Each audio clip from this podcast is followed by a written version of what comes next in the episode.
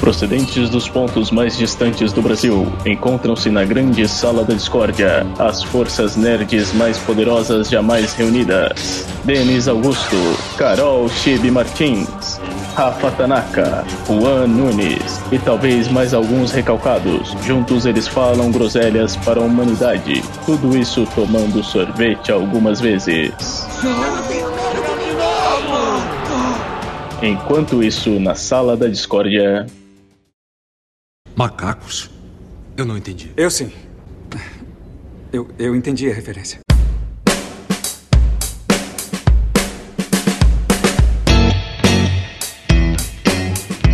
E aí galera, sejam muito bem-vindos a mais um Sala da Discórdia, podcasteria e gelateria. Aqui é o Denis Augusto do Analisador. Eu queria muito que o Waze funcionasse em fichas. Aqui é a Tibi Martins. E o que veio primeiro? O Oasis ou o Matrix? Aí puleu aí, velho, sei lá. Mano, eu esqueci a abertura, velho. Dá uma estraconha aí, por favor, mestre Olá, eu sou o Roberto II e nos tempos de fliperama o recorde de Marvel vs Capcom 1 era meu. Mentira. Juan, meu filho. Ah, agora sou eu. puta, me perdi. Ei, que maravilha. Eu achei o outro do Extra Coin que falou que o recorde do Marvel vs Capcom era ele. Eu sou ruim, eu tava perdido aqui na minha realidade virtual. Notamos. Mentira. O Waze está com delay. Enfim, galera, estamos aqui em mais um Sala da Discórdia, podcasteria e gelateria, para falar sobre jogador número 1. Mas não é só uma crítica simples do filme, a gente vai falar de nuances, até que ponto vai a realidade virtual nossos dias, até que ponto utilizar easter eggs numa obra da cultura pop é válido. A gente vai abrir esse debate bacana para vocês agora, beleza? Então pegue seus 25 centavos, compre uma ficha e com certeza você vai ter uma extra life ouvindo nosso programa.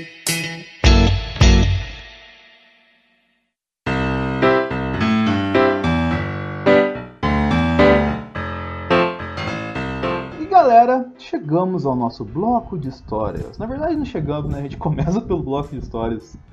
Mas antes de começar o bloco de histórias e nosso convidado do bloco de histórias de hoje, eu tenho uma coisinha para falar com vocês aqui, porque esse efetivamente é o nosso primeiro programa, entendeu? O programa 00 que vocês ouviram, na verdade não era para vocês ouvir, mas como o Thiago gostou muito, ele falou: "Ah, cara, posta aí mesmo porque tá maneiro". Então ele foi pro ar, entendeu? Ou seja, a gente não explicou questões de frequência e como você pode conversar com a gente. Inicialmente falando da nossa frequência, a nossa intenção principal é fazer um podcast quinzenal, mas nessas primeiras semanas a gente vai ter um programa semanal. A gente vai ter, teve da semana passada sobre expectativa, vai ter o dessa semana falando sobre as nuances de jogador número 1 um, e provavelmente teremos um semana que vem sobre um tema segredo. Colhe com a gente que logo logo você vai descobrir, mas eu tenho certeza que você deve estar neste momento usufruindo desse tema. Não é mesmo, Rafa Tanaka? Com certeza, Denis. E além disso, logicamente, se você quiser entrar em contato com a gente, para este bloco de histórias também serve para nós receber nossos amigos, entendeu? Então você pode fazer o quê? Você pode ter a sua história no bloco de histórias. Você pode mandar um e-mail, uma cartinha pra gente para participar do bloco de histórias, contando alguma história que seja conveniente, contando algo que você veja que pode adicionar pra gente no que foi discutido no podcast. E o nosso e-mail é saladadiscord.zonae.com.br. Através desse e-mail você consegue conversar com a gente, pedir uma consultoria de marketing com a gente também, se você precisa de um serviço de marketing, tem vários publicitários aqui para isso. Mas enfim, vamos efetivamente para o nosso bloco de histórias, que hoje Assim como falei no primeiro programa, a gente vai receber amigos aqui que tem uma história pertinente ao nosso programa, ao tema do nosso programa. E também tem a segunda versão, que é quando um dos nossos integrantes não pode estar ou não tem. Vamos colocar assim. Não é que não tem, né, cara? É que efetivamente não pode estar por algum fator externo na participação do programa. A gente grava um bloquinho com ele separado para ele dar uma visão sobre a temática do programa. E infelizmente no nosso programa o Rafa Tanaka não pôde estar, por isso que eu recebo ele agora, neste momento, pra gente conversar um pouquinho. Como é que tá a vida aí, Rafa? Tá bem, obrigado. Nossa. Aqueles... Direto na lata, né? Acho que entenderam por que, que o Rafa não tá no programa, né, cara? É, não, tá, tá, tá bem, estamos indo aí, né? Maravilha, mano. Vivendo das referências igual o jogador número um.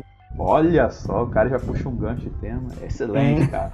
O time aqui tá em sintonia, você tá vendo, né, como é que a galera tá equilibrada aqui. Mas, Rafa, enquanto você manda seu cachorro ficar quieto aí no fundo, cara, É, o cachorro da rua aí, né? Não é nem o meu, o cachorro da cachorro rua. da rua, né, mano? É, falando isso, se fosse jogador número um, qual cachorro da cultura pop seria esse cachorro aí? Ah, o, o, o- Aquele cachorro do lado pega o pombo lá, o monstro. Como é que ele chama? O Muttley? Muttley. O Muttley. Poderia ser o Costelinha também do o Globo, né? Costelinha era de boa, ele era sossegado, né? Não ficava latindo. Mas vamos falar aqui da pauta, efetivamente, né, cara? Por que, que você está aqui? Pra gente conversar um pouquinho. Porque a gente vai debater muito sobre as nuances de Red Player One, da realidade virtual e até que ponto você dá várias referências para as coisas é pertinente ou não para valorizar ou desvalorizar uma obra, entendeu? Então, Rafa, eu te faço a pergunta: a realidade virtual pode matar efetivamente as relações humanas? Olha, acredito que ela já, já, já mata, né, atualmente. A gente tá pensando muito no futuro, sendo que a gente já vive em uma realidade onde o que toma conta são as redes sociais, né? E cada vez as pessoas elas estão mais digitais, elas estão mais querendo viver do digital, né? Então, eu acredito que a felicidade delas é, é devido a ter compartilhado algo no digital. Só por causa disso elas vão querer alcançar algo. Né? Que a felicidade só é felicidade se você puder ser compartilhada com alguém. Ela não precisa ser única. A gente vai debater mais sobre isso no programa, cara, mas é, tem até uma cena que me marcou muito. E tem, até um trailer essa cena, positivo e negativamente, que é, vamos colocar assim, uma espécie de apocalipse VR que tá rolando na determinada parte do filme, né, cara? E, tipo assim, passa tipo assim, um carro na rua, assim, mostrando como é que tá o ambiente da galera na rua, e tá todo mundo de VR descendo o cacete, no nada, assim, entendeu? Tipo, o olho tá. Pra quem tem, é leigo no assunto, tipo, vamos supor, sei lá, você chama a sua tia lá do, do interiorzinho pra ver o filme e ver essa cena, ela vai pensar que tá todo mundo de olho tapado e dando soco no ar, entendeu? Então, tipo, você começa a pensar nisso, cara, é um tanto quanto bizarro, né, cara? E isso é, pode ser a tendência do futuro. Essa questão de a galera não gostar ou então não se sentir muito feliz na sua realidade atual e se jogar totalmente na realidade virtual, cara. E a gente começar a pensar nesse paradoxo é muito bizarro, velho. E isso já entra em outro fator, por que, que as pessoas vão para a realidade virtual? Porque geralmente a realidade virtual tem muitas coisas que elas gostam. E no meio dessas coisas que elas gostam, geralmente são as referências. Que é, você olha aquela parada lá e fala: Meu Deus do céu! Cara, é o DeLorean! E tipo, você fica cego a parada ali, meio que, vou colocar entre aspas, você fica é, desguarnecido, você abaixa sua defesa para algum tipo de mensagem que não seja tão legal, um tipo de ambiente que não seja tão legal, porque você vê uma coisa que você gosta. Em cima dessa perspectiva de utilizar easter eggs como arma, assim, o que, que você acha, Rafa? Então, só complementando você, do, do final dessa realidade tá acabando as relações humanas, você citou essa parte no filme, eu cito a, a vida real aqui, a gente anda de ônibus, de trem, a gente vê as pessoas com os olhos nos celulares, sendo que elas não olham o que realmente está acontecendo em volta delas, né? E às vezes a pessoa tá do lado dela e ela tá conversando com a pessoa pelo celular. Ela não tá conversando, tipo, olho no olho.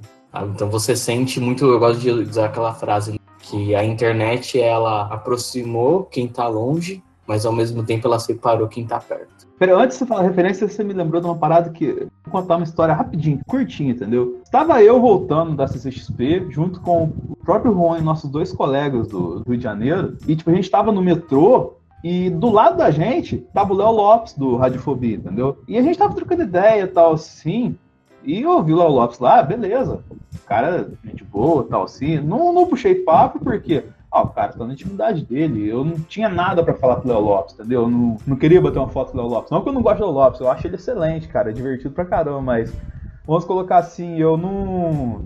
Eu não me senti confortável a ponto de parar o que ele tava a interromper o que ele tava fazendo pra me atender, entre aspas, assim, eu, o reizinho da balachita, a última bolacha do pacote. E aí a gente foi pra casa tal assim.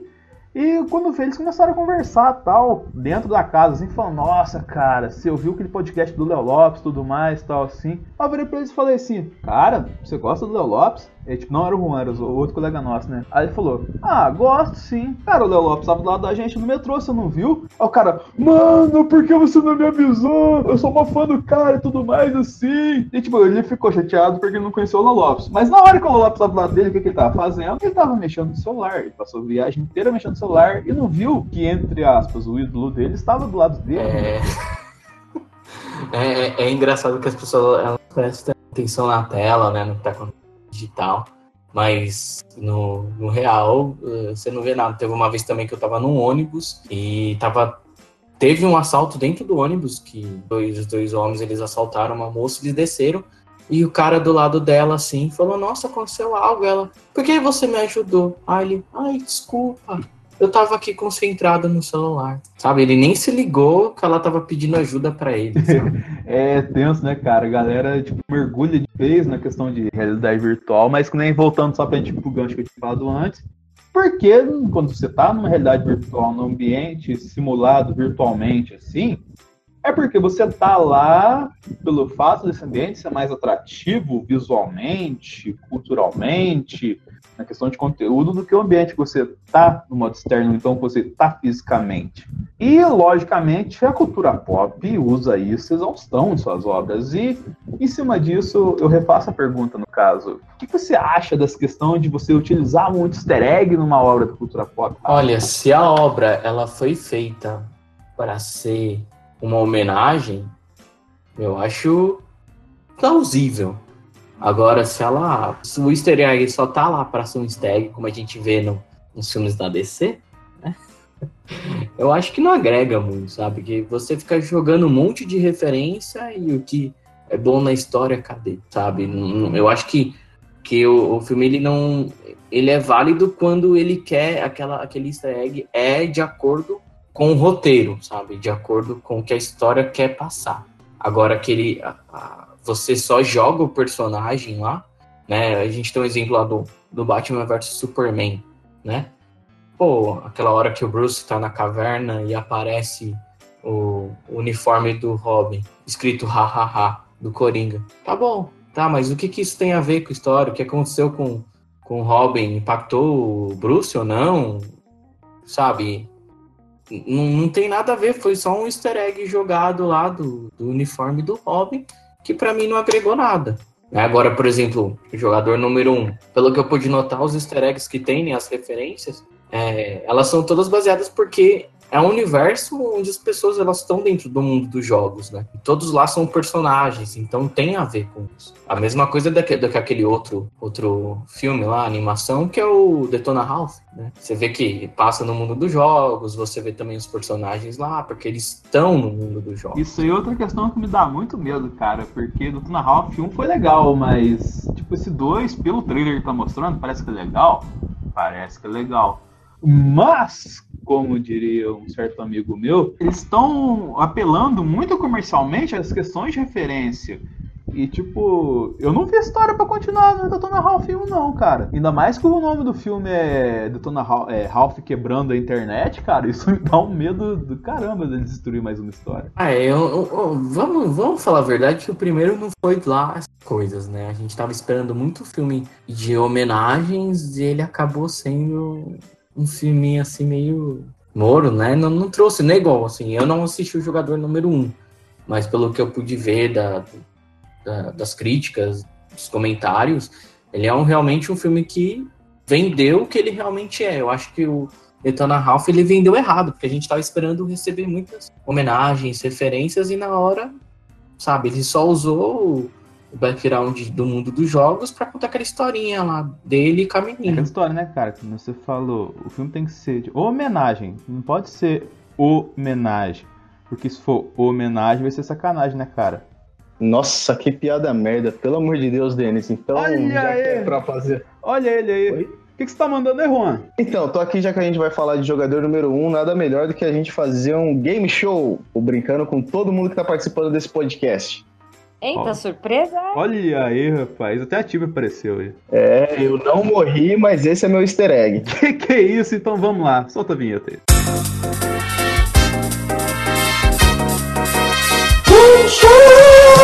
Certa resposta. Pô, agora é contigo, cara. Você que toca o barco aí, mano. Ok, então, vamos lá. A partir de agora, eu comando esse game show e vocês vão jogar conforme as minhas regras. E as regras é que vou fazer as perguntas. Quem souber a resposta, fala pronto e pode responder. Quem acertar três em sequência vai ser o campeão. Lembrando que, Eu acho mais justo levantar a mão. porra, vai ficar meio difícil, né? É, mas beleza. Aqui a gente não tá naquele programa que tem um sinalzinho de É, não levantar. tem passo repassa. Então, o que que acontece? Mas tem paga? Nossa. Nossa senhora. Quem acertar três respostas primeiro ganha o prêmio de jogador número um do Juan Game Show. Maravilha, Só pra hein? deixar bem claro aí. São 10 perguntas. Se ninguém, ao final, acertar três respostas, meio que eu continuo como sendo todo poderoso supremo daqui. Mas segue o Se ninguém jogo. acertar as três respostas, ninguém vira sócio do game show, é isso? Exatamente. Você não ganha meu easter egg e, felizmente, segue o baile aí para os pessoal continuar respondendo nos comentários. Lembrando que não vai valer pesquisar na internet. É, todo mundo aí, ó, desconecta da internet. Não, não desconecta não, senão vai cair o áudio de geral. Ah, tá, desculpa, desculpa. O que que acontece? Eu selecionei essas perguntas com base tanto no livro quanto no filme. Todo mundo aqui leu o livro, assistiu o filme, escutou o audiolivro ou qualquer coisa do tipo. A maioria Sim! Não! eu não li o livro, eu escutei o audiolivro, só vi o filme. São perguntas suficientes para qualquer uma das pessoas que tenha conhecido esse universo em qualquer uma das mídias consiga acertar. Lembrando que quem souber a resposta fala pronto primeiro e depois eu vou pedir para que essa pessoa fale a resposta, tá ok? Ok. Ok. Vamos começar. Round 1. Primeira questão. Qual o nome do filme favorito de Wade Watts? Qual é o que favorito? Desculpa. Qual o nome do filme favorito de Wade Watts? Deu branco, mano. Pro- Pronto. Então, Roberto, qual que é a resposta? É, Clube dos Cinco. A resposta está errada. E Como ninguém mais se prontificou a dar essa Eu sei resposta, qual que é o nome. Eu sei qual, qual que é o, o, o filme, mas eu não sei o nome do filme. Ele fala em inglês até. Acho que é um filme que não fez muito sucesso no Brasil, né? Ele fala em um momento no filme. Fala pra ele explicar, se Exatamente. for uma explicação boa, ele ganha meio ponto. Tá bom, então vamos, vamos lá, pronto. É, o filme Qual foi? favorito do Wade Watts é o filme que desenrola durante a primeira chave, quando ele vai abrir a primeira porta. No- isso, isso, isso quando acontece no livro, né? Ele tá abrindo a primeira porta, é um, é um game dentro de um filme onde ele tem que interpretar o personagem. É esse filme que é o favorito dele, só que eu não lembro o nome. ok, não é esse livro. Eu pensava é que era, era aquele que ele usa Não a é esse roupa filme. pra ir, no, pra ir no, no baile com a menina. Eu também pensava. Exatamente, a resposta Não, é correta para essa filme. pergunta seria The Adventures of Bukaru Banzai Across the 80 Dimension. Ah, mas com certeza eu ia lembrar disso. Eu não faço ideia de que filme é. As Aventuras de Bukaru Banzai de 1984. Começou com o nível hard, eu vi o filme dublado. Esse filme é de 1984 e é um clássico cult da ficção científica. Que inclusive ele usa a roupa para poder ir na boate com a Artemis no filme. E ele cita esse, li- esse filme no livro. Das Aventuras de Búcaro Banzai. Que, que legal. Que é com o Peter Weller do Robocop. Exatamente. Aí, ó, os caras sabem, os caras sabem. Agora vamos lá. A segunda pergunta, que inclusive é com base no livro. Qual é o filme do segundo desafio que Parzival tem que interpretar no livro? Pronto. Fala aí do mal. Curtindo a vida doidada. Errou! Pronto. É o Iluminado, né? O Iluminado é no filme. A pergunta é: qual é o filme do segundo desafio que Parzival tem que interpretar no livro? Ah, tá, tá, tá. Então estou errado. Alguém sabe essa resposta? Eu confesso que eu cochilei a parte do audiobook. Cara, eu- realmente fiquei curioso pra ler o livro, mas quando falaram que tem, tipo, uma página só dele, olha, eu vi todos os filmes, ele listando o filme dos anos 80, me deu uma preguiça. Não, é, o filme ele é um, o livro ele é um pouco maçante mesmo. Falar, pronto, posso chutar qualquer um? Pode. Falar Top Gun. Imagina que louco.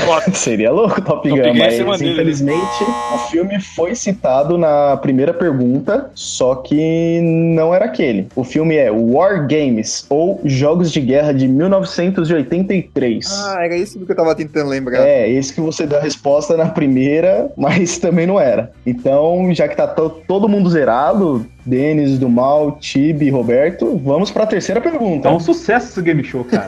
É um sucesso Game Show, tá? Tipo nível hard, eu devia ter vindo com umas perguntas mais tranquilas. Pô, eu, eu tô puto aqui já que eu tô errado.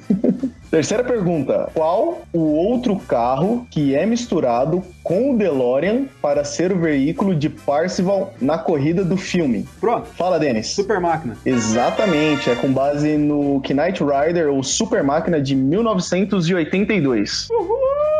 É, mãe, acertei um. Depois de cinco anos que começou essa busca pelo meu easter egg, o Denis é o primeiro a aparecer lá na O lista. Denis foi o primeiro a pegar no ovo do Juan. Ah, você nem tô sabendo. Agora vamos lá. Denis na dianteira com um ponto, os demais tudo na lanterna com zero, empatado. A quarta pergunta é: qual o nome do personagem dono da moto que Artemis tem um modelo? Pronto, Pronto. Pronto, foi o do mal primeiro. É o Akira. Resposta está errada. pronto, posso? Errado. Pronto. Ai, que bosta. O Akira é o nome do filme. que merda. Eu bati nele. Pode falar. É o Caneda. Resposta está certa. Tibi, pode falar. Caneda. Resposta está certa. Agora todo mundo empatado com um a um, menos o do mal que ainda está na lanterninha. O Denis acertou? Eu não sabia que podia responder depois. Posso dar uma dica? Pode? É, acho que todo mundo falar pronto tem que dar a resposta, você só fala se tá certo ou se tá errado depois. É, Que todo mundo falar, porque senão se um acertou e você falou que tá certo, todo mundo vai falar a mesma coisa. Muito bem observado. bônus. É que é quase uma da manhã e o Tic Tac não tá conversando direito. Mas vamos lá. Pergunta número 5. Qual a série de televisão que o Wade maratona quando sua tia pega seu laptop para vender em uma loja de usados durante o livro? Nossa, esqueci essa. Isso é bem no comecinho. É. Ah, eu vou chutar então, vai, pronto. Pronto. Pronto. É- é- mas é pra ser. é pra Pronto, é, bem vamos, vamos chutar, né? Vamos chutar. Vamos É, chutar. vamos Vamos chutar, chutar. Vamos lá, barrados no baile. Friends. Cosmos Carl Sagan. Eu, eu vou de, de Cosmos também, sei lá. Todos estão errados. A resposta correta seria Family Ties ou Caras e Caretas, de 1980. Caretas, nossa. Inclusive, ele cita que a vida dele não tem nada a ver com nenhum episódio de Caras e Caretas. Óbvio, porque, porque ninguém no Caras e Caretas vive em 2040 e fica vendo série dos anos 80, né, cara? Porque eles vivem os anos 80.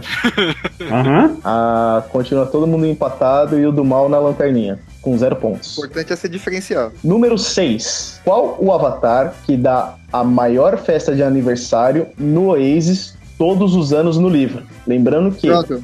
o avatar. Ah, é o Avatar. É o Avatar do Ogman.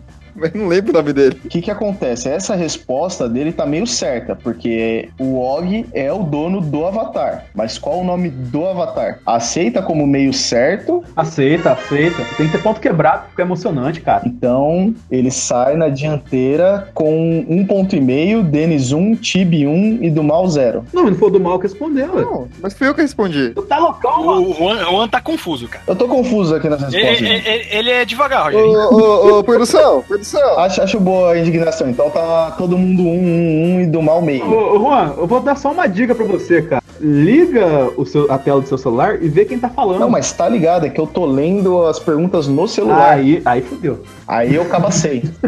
Eu cabacei.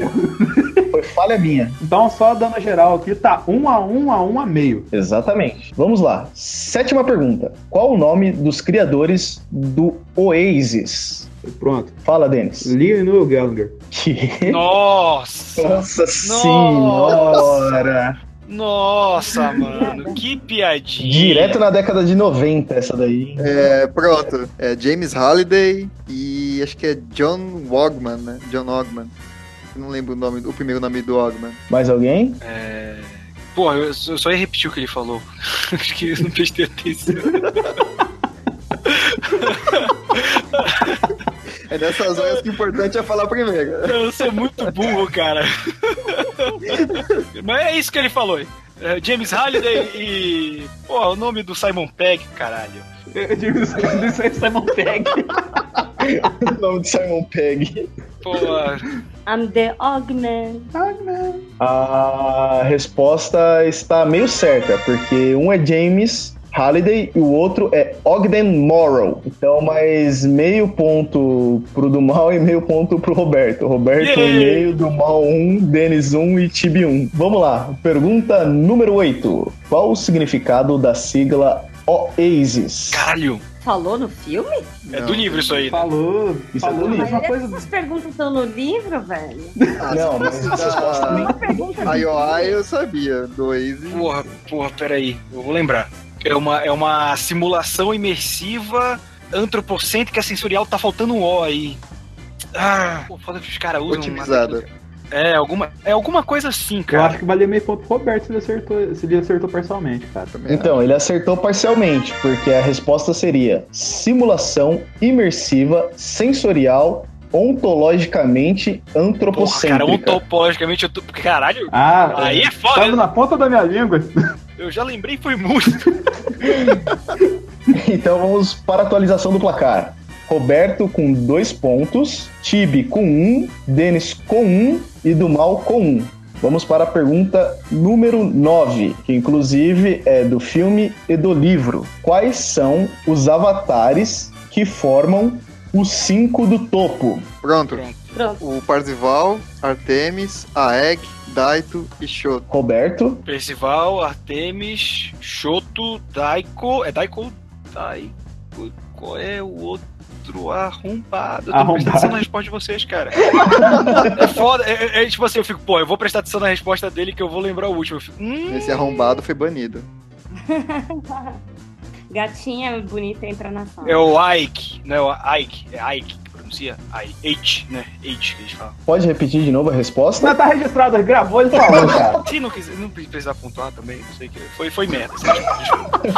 Foi horrível, desculpa, gente. Já tá com ódio do game Não, eu show. tô, tô envergonhado, pai. A resposta correta para número 9 seria Parcival, Artemis, Aek, Daito e Shoto. Do mal ganha um ponto, vai a 2. Roberto pontua 3. Tibi com 1 um, e Denis com 1. Você Um. não deixou eu falar? Ah, você falou pronto? Falei. Pô, desculpa, é que, é que quando a sua carinha pisca aqui, o do mal fala. Eu não sei mais quem foi que falou Aí se, pronto. for, se piscar minha carinha e for voz de mulher, sou eu. Não, mas aí que o pronto tá piscando de todo mundo aqui. Todo mundo fala, todo mundo ri, fica complicado saber quem falou. Mas pode falar, Tibi. Não, agora já foi, você já falou a resposta certa. Não, magoou, magoou. Agora, a última pergunta, nível bônus. Essa é hard, mas é explicada tanto no livro quanto no filme. Essa vale três? Vale um milhão de pontos. Essa é que vai decidir o campeão, porque tudo até agora não valeu de nada. Pergunta número 10. Qual foi o primeiro easter egg dos jogos digitais e em qual game estava? Eu vou contar e quem falar primeiro vai valer, ok? 3, 2, 1. Valendo! Pronto. Pronto. O Roberto falou primeiro pela minha conexão. Abençoada conexão. Só, só um minutinho, eu gostaria de uma observação aqui, que eu, eu visualizei a técnica do Roberto, cara, ele foi genial. Porque ele baforejou antes, tá ligado? Aí na hora de falar, ele cortou e voltou, entendeu? Pronto. Malandramente. Mas vamos lá, Roberto. Qual é a sua resposta? O easter egg é no jogo Adventure, que o easter egg é você entrar numa sala escura, ficar procurando um ponto e ele revela o nome verdadeiro do desenvolvedor do jogo, que o nome usado era um pseudônimo. Posso dar um- uma resposta mais completa? Nossa, vamos lá. Quem acertar mais nessa Um resposta leva. apenas um detalhe Tem um que detalhe faltou. que Apenas um faltou. detalhe que faltou. Qual o detalhe? O jogo é o Adventure. É, você tá numa sala escura, você busca um ponto escondido e você tem que voltar à tela inicial para assim liberar a tela onde aparece o nome do criador do jogo. Ok, os dois praticamente falaram a mesma coisa, mas ninguém falou qual foi o primeiro easter egg. Eu quero saber qual era esse easter egg. O nome do Nome desenvolvedor. do, do, é, nome Certo. do Qual o nome do desenvolvedor? Ah, aí, ah. Easter egg é aparecer o nome O do easter cara. egg é o nome do desenvolvedor. Sim, só que até agora nome os dois falaram a Exatamente. mesma Ó, coisa. é Christopher alguma coisa. Quer ver, quer ver? Pronto, pronto. É Chuck. Chuck. O easter egg é o nome do desenvolvedor, que é Warren Robinett, no jogo Adventure de Ele 1979. não perguntou a data. Você sabe que você pulou a Tibi de novo, né? É. Caralho, essa porra desse cara tá me fudendo no meu game show. Eu sou um péssimo. Puta que pariu. Próxima vez eu faço game show, tá bom? Chama o seu Sportware pra apresentar esse game show aqui, que eu sou péssimo. Não, da próxima tem que ser outra pessoa fazer o game show, mano. Ou distribuir mais carinhas aqui, porque tá difícil. Dá o placar aí, Juan, vai. O placar final é, lembrando que essa pergunta valeria tudo, só que como o do mal e o Roberto acertaram metade da resposta, fica assim o resultado. Roberto com 3,5, do mal com 2,5, Tibi por incompetência minha com 1 e Denis por incompetência própria com 1.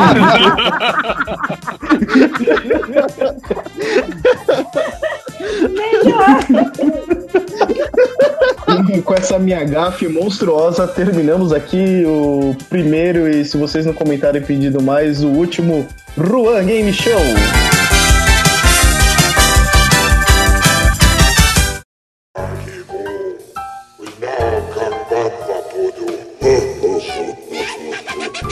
Momento do jabá. Por gentileza, se apresentem pra gente. Então, gente, eu sou do mal, do site Nerdverso, www.nerdverso.com.br. Lá você encontra o melhor e o pior da cultura nerd, além de uns vídeos meio sem noção. E Magic. E Magic, cara, Magic é a melhor coisa do mundo. Magic é top. Vai, Roberto. Então, se vocês gostaram de me ver falando besteira aqui, também podem ver eu falando besteira lá no meu canal no YouTube, youtube.com.br A Hora Suave. Tem vídeo quase todo dia, o editor é meio preguiçoso, então não é, não é sempre que sai o vídeo. E lá a gente fala de série, quadrinho, videogame, tudo isso que a gente já vai comentar aqui hoje, a gente fala lá também em vários vídeos. Então confere lá youtube.com.br A Hora Suave. Todos os links vão estar aqui no, em É, anexo. eu tenho jabá. Vocês estão tudo me pulando hoje, né? Que... Tem que ser Aqui, baixinha, é só fácil de pular. É porque eu sou Tibi e ninguém tá me vendo é isso, né? Então, se você está ouvindo este podcast na semana do lançamento, nesta mesma semana, eu apareci no Ultra Geek, lá da Rede Geek, num podcast super bacana falando sobre Marvel versus DC. Então fica aí o convite para você ver uma participação minha em outro lugar. Então www.redegeek.com.br ou www.jogoseprostitutas.com.br. What? Caralho, É sério. eles registraram esse domínio mesmo? Isso que é uma URL de respeito, né, velho? Exatamente. Eu vou fundar meu próprio cassino com jogos e prostitutos. Não, mas é sério.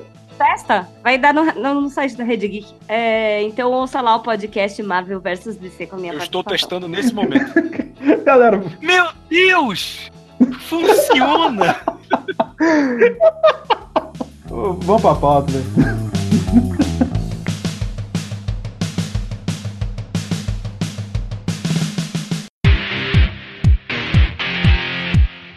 Depois deste belo exemplo de como se aplicar um jogo de realidade virtual com máxima experiência de áudio e visual que você fechou o olho e imaginou esse game show acontecendo, vamos à pauta efetivamente. Nesse primeiro bloco, a gente vai fazer uma crítica rápida do filme, não vamos estender muito porque o nosso foco aqui é discutir as nuances do filme. Mas vamos falar assim, eu quero saber o que cada um achou do filme, cara. Tipo, um panorama sobre o que achou, foi legal, não no aspecto mais nerd. Que, que vocês acharam? Eu vou começar pela Tibi agora. Tibi, dá seu pequeno veredito do filme. Eu achei o filme muito legal, mesmo para quem não leu o livro, porque você consegue acompanhar a história inteira por começo, meio e fim.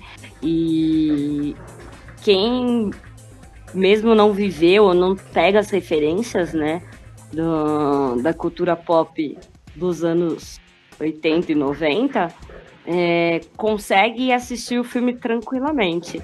Então ele acaba atingindo tanto o lado emocional das pessoas mais velhas, né, que, que viveram naquela época, mas também é um filme que com certeza vai agradar a nova geração. Então eu achei isso muito positivo no filme.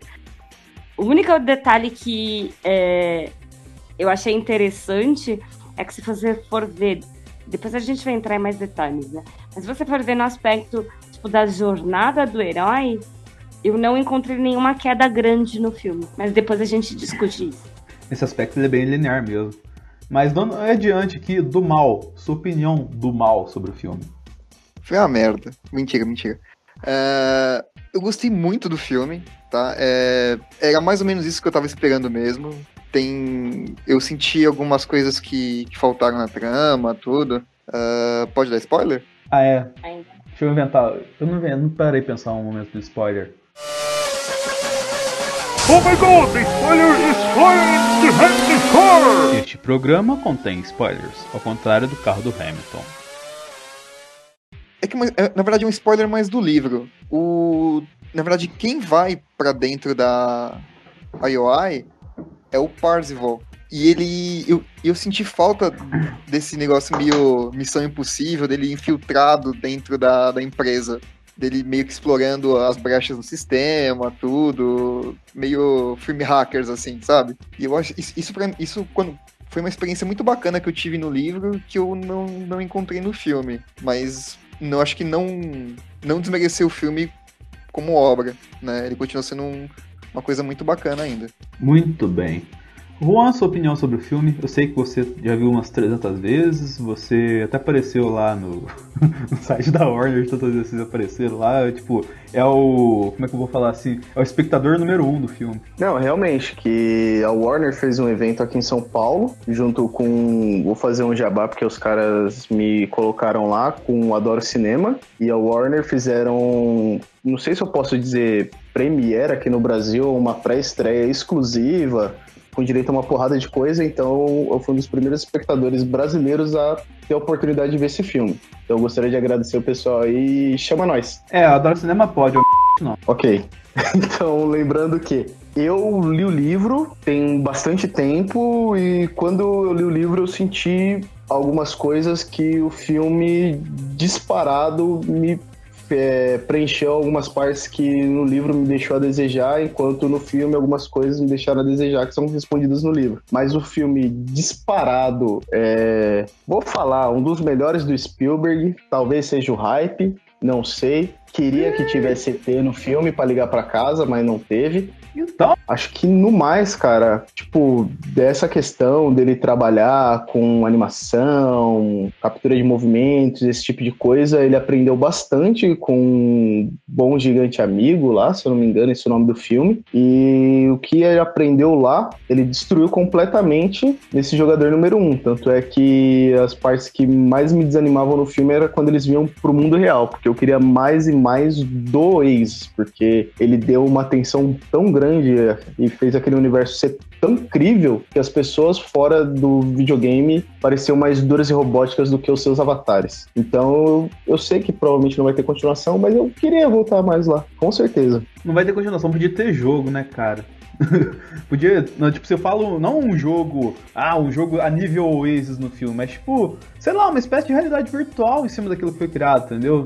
Tipo, sei lá, é, Sony nos surpreenda. Mas. Hoje em dia não é, é que hoje em dia não é mais continuação, né? É tudo DLC. É, bem isso mesmo. Sensacional.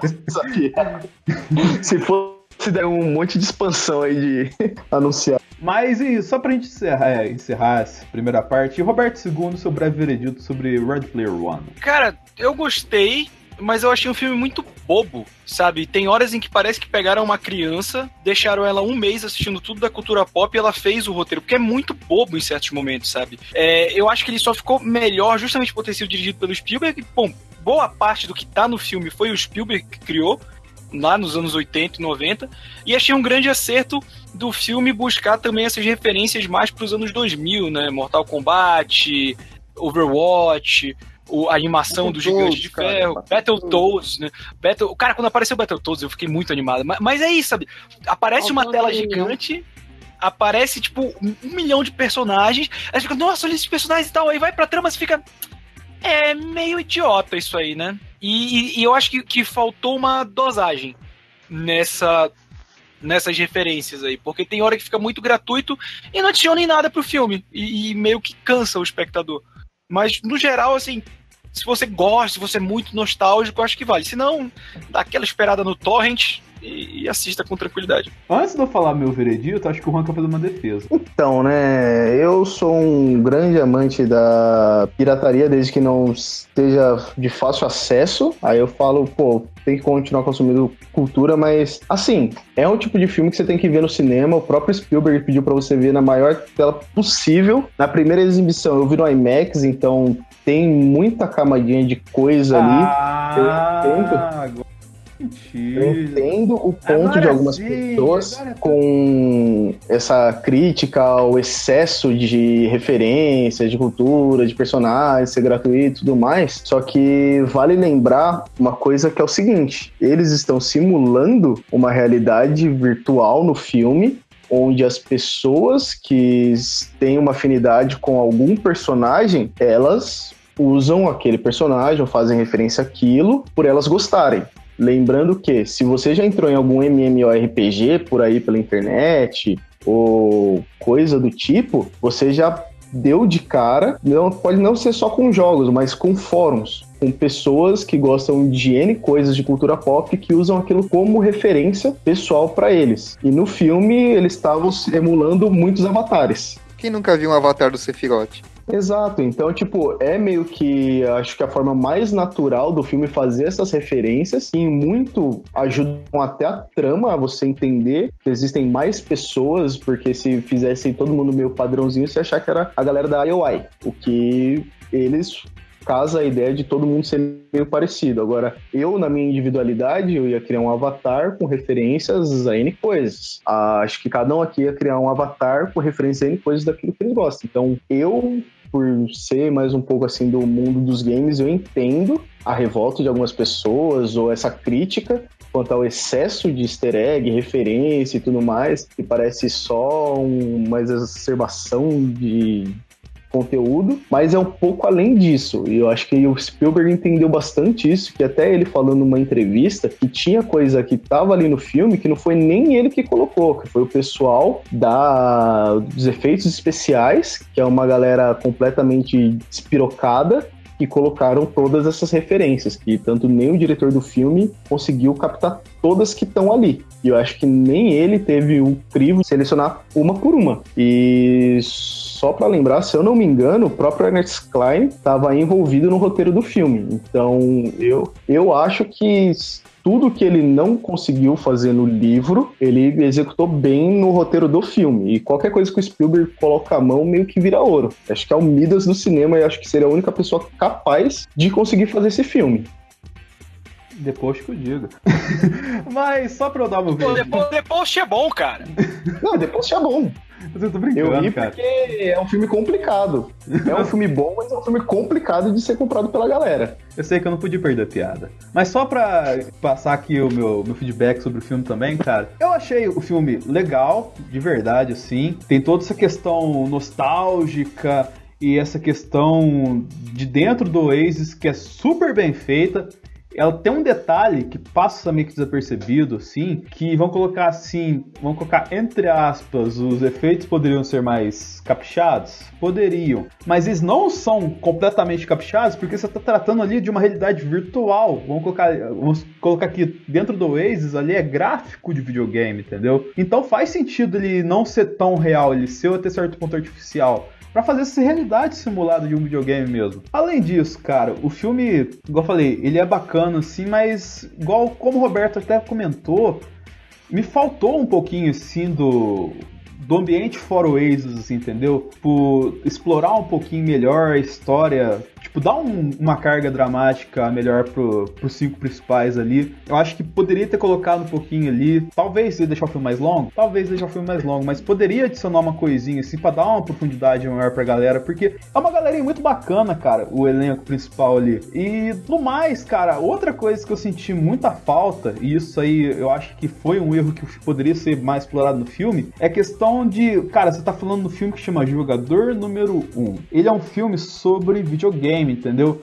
E por mais que ele tenha todos os conceitos assim de jogabilidade de videogame, tanto retrô quanto mais modernos de jogos online, para mim faltou jogabilidade na tela, efetivamente. Eu poderia estender aqui dando vários exemplos tal assim, mas eu vou dar um exemplo bem esdrúxulo, só que vai conseguir sinalizar bem o que eu quero dizer. Eu acho que faltou um pouco da pegada desse último Jumanji, entendeu? Que você vê que literalmente os caras tá tendo um filme ali, por mais bonachão, bizarro e artificial que pareça assim, tem, você tem a impressão de assistindo esse Jumanji do The Rock que os caras estão jogando os videogame efetivamente. Tem questão da vida que acaba, tem questão dos NPC que vai andando no meio do, da galera e você sabe o que que tá acontecendo ali, da fraqueza e da, dos pontos fortes de cada personagem e tal assim.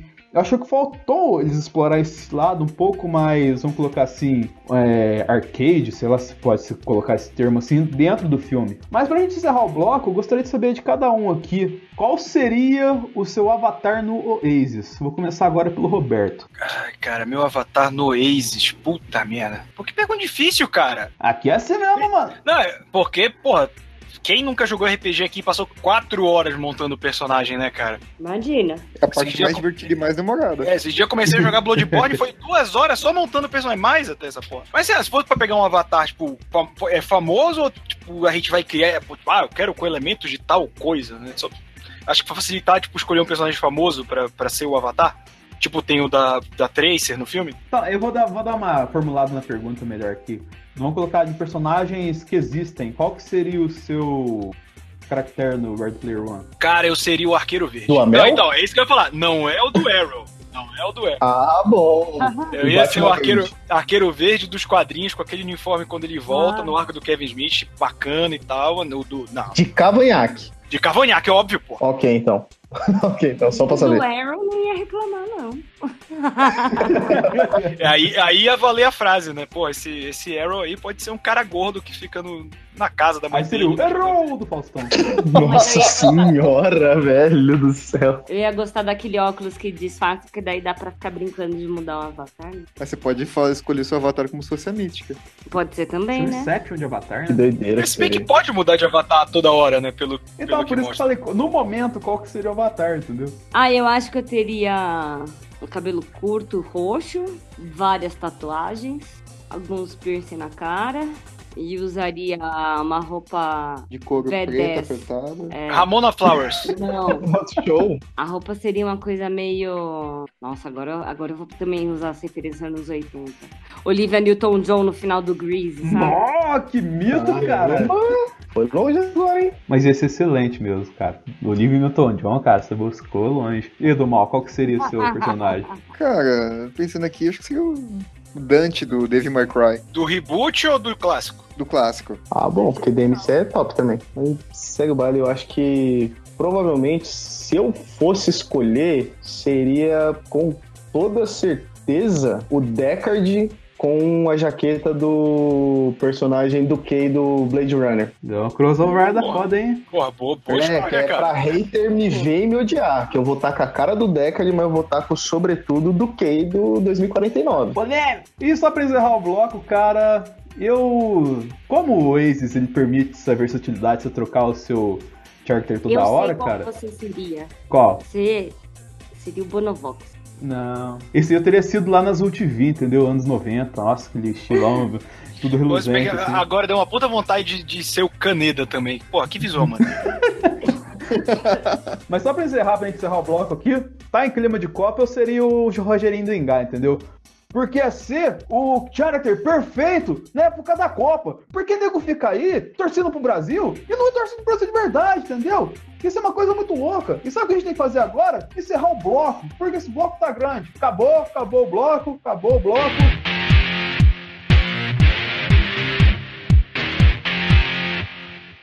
Shut up and sit down.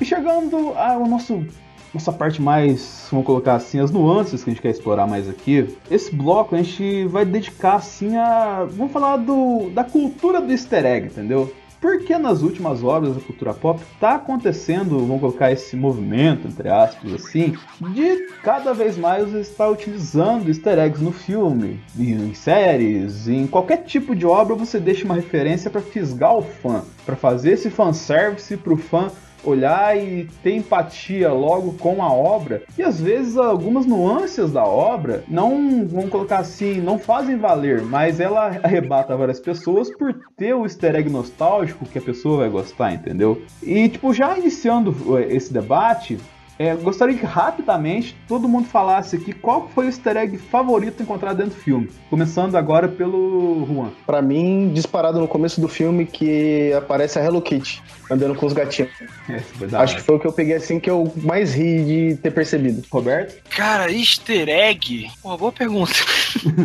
eu não sei, cara, porque o easter egg é uma parada que realmente é bem, bem breve, assim, tipo essa Hello Kitty no início. E dessas paradas mais rápidas, assim, eu não não lembro de uma que tenha chamado tanta atenção, assim. Tipo o Quibert aparecendo, sabe? O Quibert, o Quibert aparece uma hora, eu acho maneiro. Caralho, eu não vi, mano. O Quibert também eu não vi. Mas um que eu vi já emendando a minha opinião aqui foi o Marvin do Looney Tunes, cara, passando Ah, assim. é correndo. verdade! Cara, eu vi que ela falei, nossa, o Marvin, velho. Ô, achei que lá é excelente. Tibi, Nossa, eu sou muito desligada pra essas coisas. Mas. Não, o, o, o Ganda não considera, né, um easter egg. Eu considero. Considera. considero. Achei muito foda o Ganda. Na hora que apareceu o Ganda, eu. Ah! E do Eu tô mal? louco aquilo, mano. Cara, é difícil escolher um easter egg só. Eu, eu, eu mesmo assim tenho três que eu achei é, muito foda, que é o DeLorean, o Mechagodzilla, o Battletoads e pra finalizar o cinto com o brasão do Thundercats, velho, que eu queria um cinto daquele pra mim. Thunder, thunder, Aliás, aquele thunder. cinto, cara, ó pra você ver como é que é essa questão do easter egg é complexa, entre aspas, assim, porque aquele cinto, ele é a fivela do cinto, mas ele continua como se fosse o coldre do Han Solo, cara. É o Isso, Coldre hein? do Han Solo. É, então, é, é tipo, é, é, eu fiquei meio, meio assim de falar, porque o easter egg, ele é uma parada que tá escondida, né? Tipo, as coisas nesse filme, elas são muito na cara, tipo, Jason, Fred Krueger aparecendo no Planeta Doom. O, o nome Planeta Doom já é um puta de uma referência. Até o Doom tava no planeta Doom. Sim. Cara, o Rainer vi. do StarCraft, mano, que, que animal. Não, tem o. Tem o. Doc Brown no meio. O que, as coisas que são meio easter egg é tipo, tem uma arma do Exterminador do, do Futuro lá no meio, a arma do Halo, que não aparece necessariamente com os caras do Halo. O Duke Nukem É. no Planeta Doom. Antes tarde do que Nukem. Nossa! Hoje a gente tá inspirado. Tinha até o cálice sagrado lá. Mas igual a gente, só nesse pequeno papo que a gente teve aqui, já deu pra ver que várias coisinhas fisgam a gente no filme, entendeu? Então, tipo assim, mas eu acho que aqui é de um comum acordo dos membros desse programa que no caso específico do Red Player One, o easter egg, ele lógico é utilizado, não vou dizer exaustão porque faz parte da história do filme, entendeu? Mas ele é utilizado de modo funcional. Porém, a gente sabe que não é toda a obra do cultura pop que tá utilizando o easter egg de modo funcional. E aí eu abro a pergunta pra vocês, e dessa vez começando com a Tibi, se o recurso do easter egg é um sinal que a gente tá vivendo uma espécie de bloqueio criativo na cultura pop, Eu não sei se é um bloqueio criativo. Eu acho que é, o recurso que o easter egg traz é, é da curiosidade e da familiaridade com alguma coisa, entendeu? Porque às vezes quando você tá inserido em algum universo, você precisa jogar alguma coisa para o espectador que vá remeter a ele alguma coisa que é familiar para ele. Principalmente quando você tá inserindo novos, né? é, novos universos. E muita gente não leu o livro, né, do jogador número 1, um, e aí tá sendo apresentado para esse universo nessa hora. E, e ter esses easter eggs é o que traz essa sensação de familiaridade, né? Mas ao mesmo tempo eu vejo que deixa o pessoal muito curioso. E daí tem gente que volta no cinema porque ele quer reparar nos detalhes que ele não conseguiu reparar da outra vez. Então Eu. acaba sendo dois recursos. É, a gente tem um exemplo vivo aqui de um cara que voltou umas três vezes pra ver esse filme já, né, cara? Mas Eu. aproveitando que você já voltou três, quatro vezes pra ver o filme, cara, Juan, você acha que, lógico, é Red Player One à parte, o recurso do easter egg pode sinalizar ou está sinalizando em algumas obras assim que estão utilizando em sua exaustão uma espécie de bloqueio criativo? Assim, a começar que é um filme baseado em um livro. Se isso já não mostra que tá meio com um pouco de bloqueio criativo, eu acho que nada mais vai mostrar. Porque nos últimos anos o que mais tem tido é adaptação de livros que foram best-sellers. Os melhores filmes aí, os 50 Tons de Cinza, pra ilustrar isso. Sim, é o que mais anda tendo são adaptações de livros. Um barato que vem desde o Harry Potter, né, cara? Vai, não precisa ir muito longe. Talvez o que uns 10 anos atrás ainda não tava com toda essa avalanche de adaptação de histórias de livros e a gente ainda tinha alguns filmes com umas propostas boas. Aí vai, 20 anos atrás. Tinha muito filme original porque não tinha essa essa coisa de ficar adaptando livro, ficar adaptando quadrinho, ficar tentando adaptar game, esse tipo de coisa. De um tempo pra cá, tem acontecido muito essa questão de adaptação, de voltar, é, os revivals de sagas antigas, os reboots, sei lá, continuações que eles andam fazendo disparadamente pra nada. Se isso não é uma. Oi? Eu ia falar que tem a questão também que, assim, tem algumas coisas que hoje a gente tem tecnologia para fazer. Poderiam até querer fazer é, seriado, filmes na época que saiu. Porque não tinha recurso. É tipo você pegar hoje o Game of Thrones com toda a tecnologia gráfica, tudo, e você pegar o Power Ranger onde os bichos eram feitos de, papelão. Não, exato. Essa questão da tecnologia, o próprio Spielberg ele mostra o quanto ele foi gênio no passado e o quanto ele é gênio hoje. Que nem assistindo o primeiro Indiana Jones que eu vi um dia desses com meu pai, ele mostra uma como uma imaginação para fazer aquilo que tá na cabeça dele acontecer, mesmo sem tantos recursos. Que quando eu assisti Jogador Número 1, um, eu percebi que era o Spielberg ali, por causa da mesmo friozinho na barriga que me deu uma cena do Indiana Jones, que eu falei, puta, o cara ainda tem a mão, ele sabe fazer os negócios, só que agora ele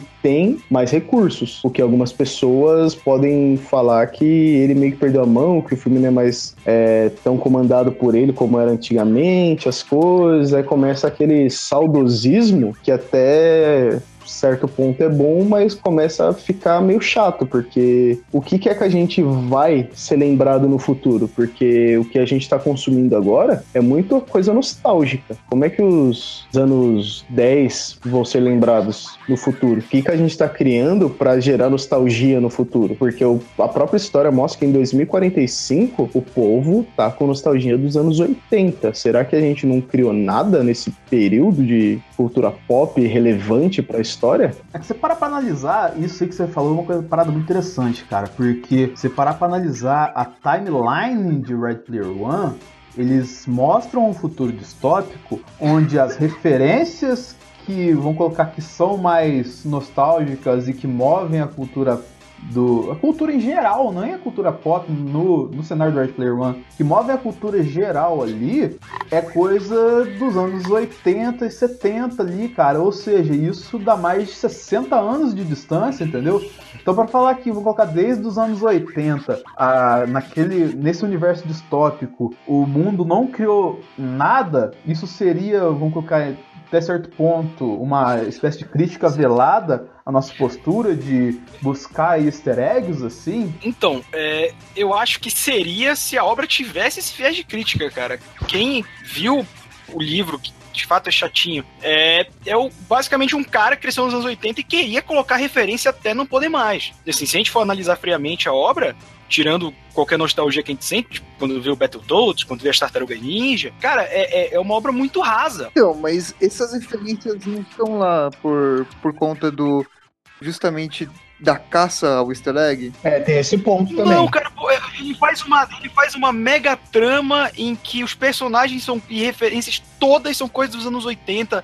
É, é, isso que eu acho muito bobo, entendeu? Ele, por exemplo, eu achei legal o visual da Artemis, achei legal o visual do, do Percival, mas quando vai para todo o universo é tipo, olha essa referência aqui, olha essa referência aqui, olha essa referência aqui. E, e eu acho que isso atrapalha, atrapalha um pouco. Eu, eu acho que não acho que, que Ready Player One seja, seja tipo, um, um sintoma da falta de, de, de, criatividade em Hollywood ou, ou, coisa assim. A gente tem coisas boas, mas a gente sempre vai buscar o, o, o lugar comum. Né? A gente se sente confortável no lugar comum. Mas não acho que, Jogar que seja. seguro. É, eu acho que não seja culpa do filme, assim. Até porque eu gostei do filme. Eu só, eu só acho realmente que. Eu esperava que ele fosse algo tipo uma sessão da tarde. Justamente por ele ter esse viés nostálgico. Porque a sessão da tarde, quem cresceu ali anos 80 e 90, acompanhou- quando não era só filme de cachorro da Disney, né? é, é, viu muita coisa ali que, que eu esperava nesse filme, principalmente coisa do Spielberg, coisa do, do Stephen King, que tem referência no filme. E ele acabou sendo. A, a interromper, a cena do Stephen King, cara. Não, a- a- quando eles representam um hotel, é, é fantástico, cara. Eu fiquei assim, Caralho. nossa, cara. A primeira vez que eu vi, meu Deus, eu pulei na cadeira, cara. E a sessão que tava comigo na Premiere, mano, veio abaixo. Foi tipo um coral de nossa. Mas foi assustador, Hum. cara, como eles conseguiram fazer Incrível. aquilo. Eu acho que essa foi a cena que mais precisava de referência. E uma coisa que eu fiquei impressionado é que até a tela, cara, tava granulada. Tava, tipo, os caras usaram e abusaram da metalinguagem do cinema nesse filme de uma forma absurda. Toda hora tá mudando a fotografia, a paleta de cores, pra você perceber o que, que é o jogo, o que, que é a parte do desafio das chaves, o que, que é o mundo real, o que, que era passado, o que, que era gravação 3D do Halliday. Tipo, cada. Você vai percebendo cada detalhe na produção e era pra ficar uma puta de uma maçaroca que eu até agora tô tentando entender como é que eles conseguiram amarrar tudo isso de um jeito Spielberg. muito incrível. Tem, tem um nome pra isso. É Spielberg. Só o Spielberg poderia dirigir esse filme, cara. O cara, além de mandar bem, ele tem moral pra conseguir o tanto de direito autoral que ele conseguiu, né, cara? Mas vamos colocar assim, tem até uma. Tem duas questões que eu queria colocar aqui, porque- até pra gente tentar sair de vez esse mérito do filme, porque o, o filme. É difícil sair do mérito de falar de easter egg no cinema sem falar de Red Player One, porque ele é uma obra referencial de easter egg dentro do cinema. Porque por mais que a gente fale aqui que, lógico, a história eu também acho, assim como o Roberto falou, é muito rasa, e, tipo, poderia ser umas nuances mais trabalhadas quando vai falar de pessoas dentro do filme, mas o easter egg foi trabalhado de modo brilhante. Só que tem dois exemplos aqui fora disso, fora de dessa questão que eu vou colocando mais na cultura pop, de easter eggs que tiveram e que seriam coisas bacanas, mas que foram totalmente jogados assim, e que pra mim, na- vamos supor, ele colocado desse modo, é uma coisa, vamos supor, só uma muleta, é uma muleta pra falta de criatividade. Uma é aquela, aquele pós-crédito da Liga da Justiça, da corrida do Flash com o Superman, que tem no quadrinho, fizeram a capa, o pôster bonitão assim, mas não adianta nada você fazer uma coisa sensacional, excelente, depois de entregar um filme totalmente questionável. Lógico, aqui tem gente que gosta do, do Liga da Justiça, sim, mas, cara, usar uma referência tão bacana ali como só um fanservice, eu achei muito descartável. E a outra que eu acho que nem sei se o Roberto II viu, que é na segunda temporada de Jessica Jones, a referência do Stan Lee que ele tá colado atrás de um ônibus, entendeu? Só que você tá É. tão. Você tá tão merda na série assim, cara, você não- a série tá tipo. Acaba logo essa porcaria aqui que eu não quero mais ver isso. Você vê aquilo ali, cara, você, em vez de falar, nossa, Stan Lee, você fala, porra, Stan Lee, foda-se. E tipo, esse tipo de uso do easter egg que eu acho que tá incomodando assim, porque poderia ser uma coisa mais trabalhada, poderia ser um encaixe, um entorno mais bem elaborado e que não tá sendo feito. Esse tipo de uso do Stanley que é foda. Eu acho que, que a gente também tem que definir bem o, o que é o easter egg. Como eu falei, o easter egg. O easter egg não é aquilo que a gente tá vendo. O filme só é cheio de referência. O easter egg é como é no Adventure, entendeu? Um negócio que é bem escondido e que você vai. Tipo, eu tava vendo, acho que. Não lembro qual filme que tem uma hora em que o personagem é escaneado por ETs. E aí a linguagem em ET significa uma coisa que é referente ao autor na vida real. Isso é um easter egg, né? É, é, o, o- filme também ele abusa, tipo, ah, isso é um easter egg, isso é um easter egg, isso é um easter egg. É tipo aquela molecada que, que faz vídeo pro YouTube com 14 anos, aí ele pega um. Tipo, uma revista que tem o Coringa na capa, ah, isso é uma, é uma referência ao Coringa. Não, é o Coringa, é o Coringa representado ali. Então acho que o filme ele tem muita referência. Não tem tanto easter egg, que eu acho que o, o easter egg ele é, ele é uma coisa mais sutil. E, e no jogador número um, isso é uma crítica de fato, não existe sutileza nenhuma no que ele coloca, é bem escancarado. Então eu acho que em questão de easter egg, o jogador número um tem pouco. Referência é a cada dois segundos. Concordo, cara. É questão de. Poxa, você tem muita coisa jogada lá, mas easter egg é- é- são, são coisas pequenas, né? São, são uma coisa que você se esforça pra você achar, né? Como, como você falou do, do caso do, do Adventure. Então, tipo, eu. eu você tava falando assim, eu comecei a pensar em coisas, em outros filmes, assim, e Cara, é tudo referência mesmo. Não tem. A gente vive falando de easter egg, mas easter egg mesmo cai na, na banalidade. Até só fazendo um meia-culpa aqui, ó, eu coloquei o easter egg de forma errada, que eu acho que seria melhor colocar como referência. E Vamos colocar esse mercado de referência, pode estar atrapalhando a cultura pop? Não acho que atrapalhando não. Atrapalhando, atrapalhando não. Mas, por exemplo, é, como eu falei do, do jogador número 1, um, eu acho que tem horas em que é demais, mas eu não acho que ele seja o culpado disso, entendeu? Tem até é, um vídeo muito interessante sobre isso. Não, eu não vou lembrar agora se é do Nerd Writer ou se é do, do Every Frame a Painting, que ele fala sobre como a, o cinema está se autorreferenciando e ele usa bons exemplos e maus exemplos. Vou mandar pro, pro Denis depois o, o link certo para ele colocar na postagem. E é, o jogador número um, a proposta dele é essa. Então eu não fui para brigar. Eu, eu, eu, eu sempre falo isso quando eu participo de alguma coisa que, que me perguntam sobre ah, você gostou do filme não? Eu nunca brigo com a premissa. Então a premissa do filme, ela é ser um filme nostálgico e eu achei muito boa jogar de colocar coisas dos anos 90 e 2000, que o livro tem menos. É, mas é, é, o ponto que eu falo que, que passa um pouco é quando eles jogam umas três referências seguidas, ou, ou tipo aquela a, cena final, que, que é quando tem o, o, Gigante de Ferro, que já é uma referência, é uma animação que muita gente gosta, aí o Gigante de Ferro vai, faz uma ponte, cai, aí o Gigante de Ferro, que já é uma referência, faz uma referência, a Exterminador do Futuro, aí, sabe? E aí fica muito já, já, já, passa um certo limite para mim do, do, Ok, eu entendi o que você quer fazer, mas eu acho que você passou do ponto. Mas a gente tá falando aí de, de coisas escondidas. E o que, que a gente encontrou escondido na Matrix? É, essa é uma pergunta interessante, a gente pode responder no próximo bloco, né? Porque até certo ponto, o mundo que a gente descreve num cheio de easter egg é o mundo mais prazeroso do que o mundo que a gente vê na realidade, né? Então vamos discutir isso aí.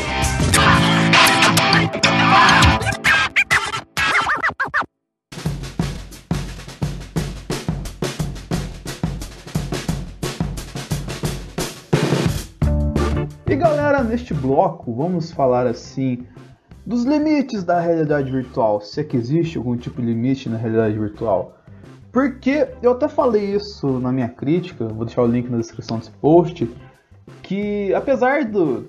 Não é que apesar, não é questão de apesar, sim, mas vamos colocar.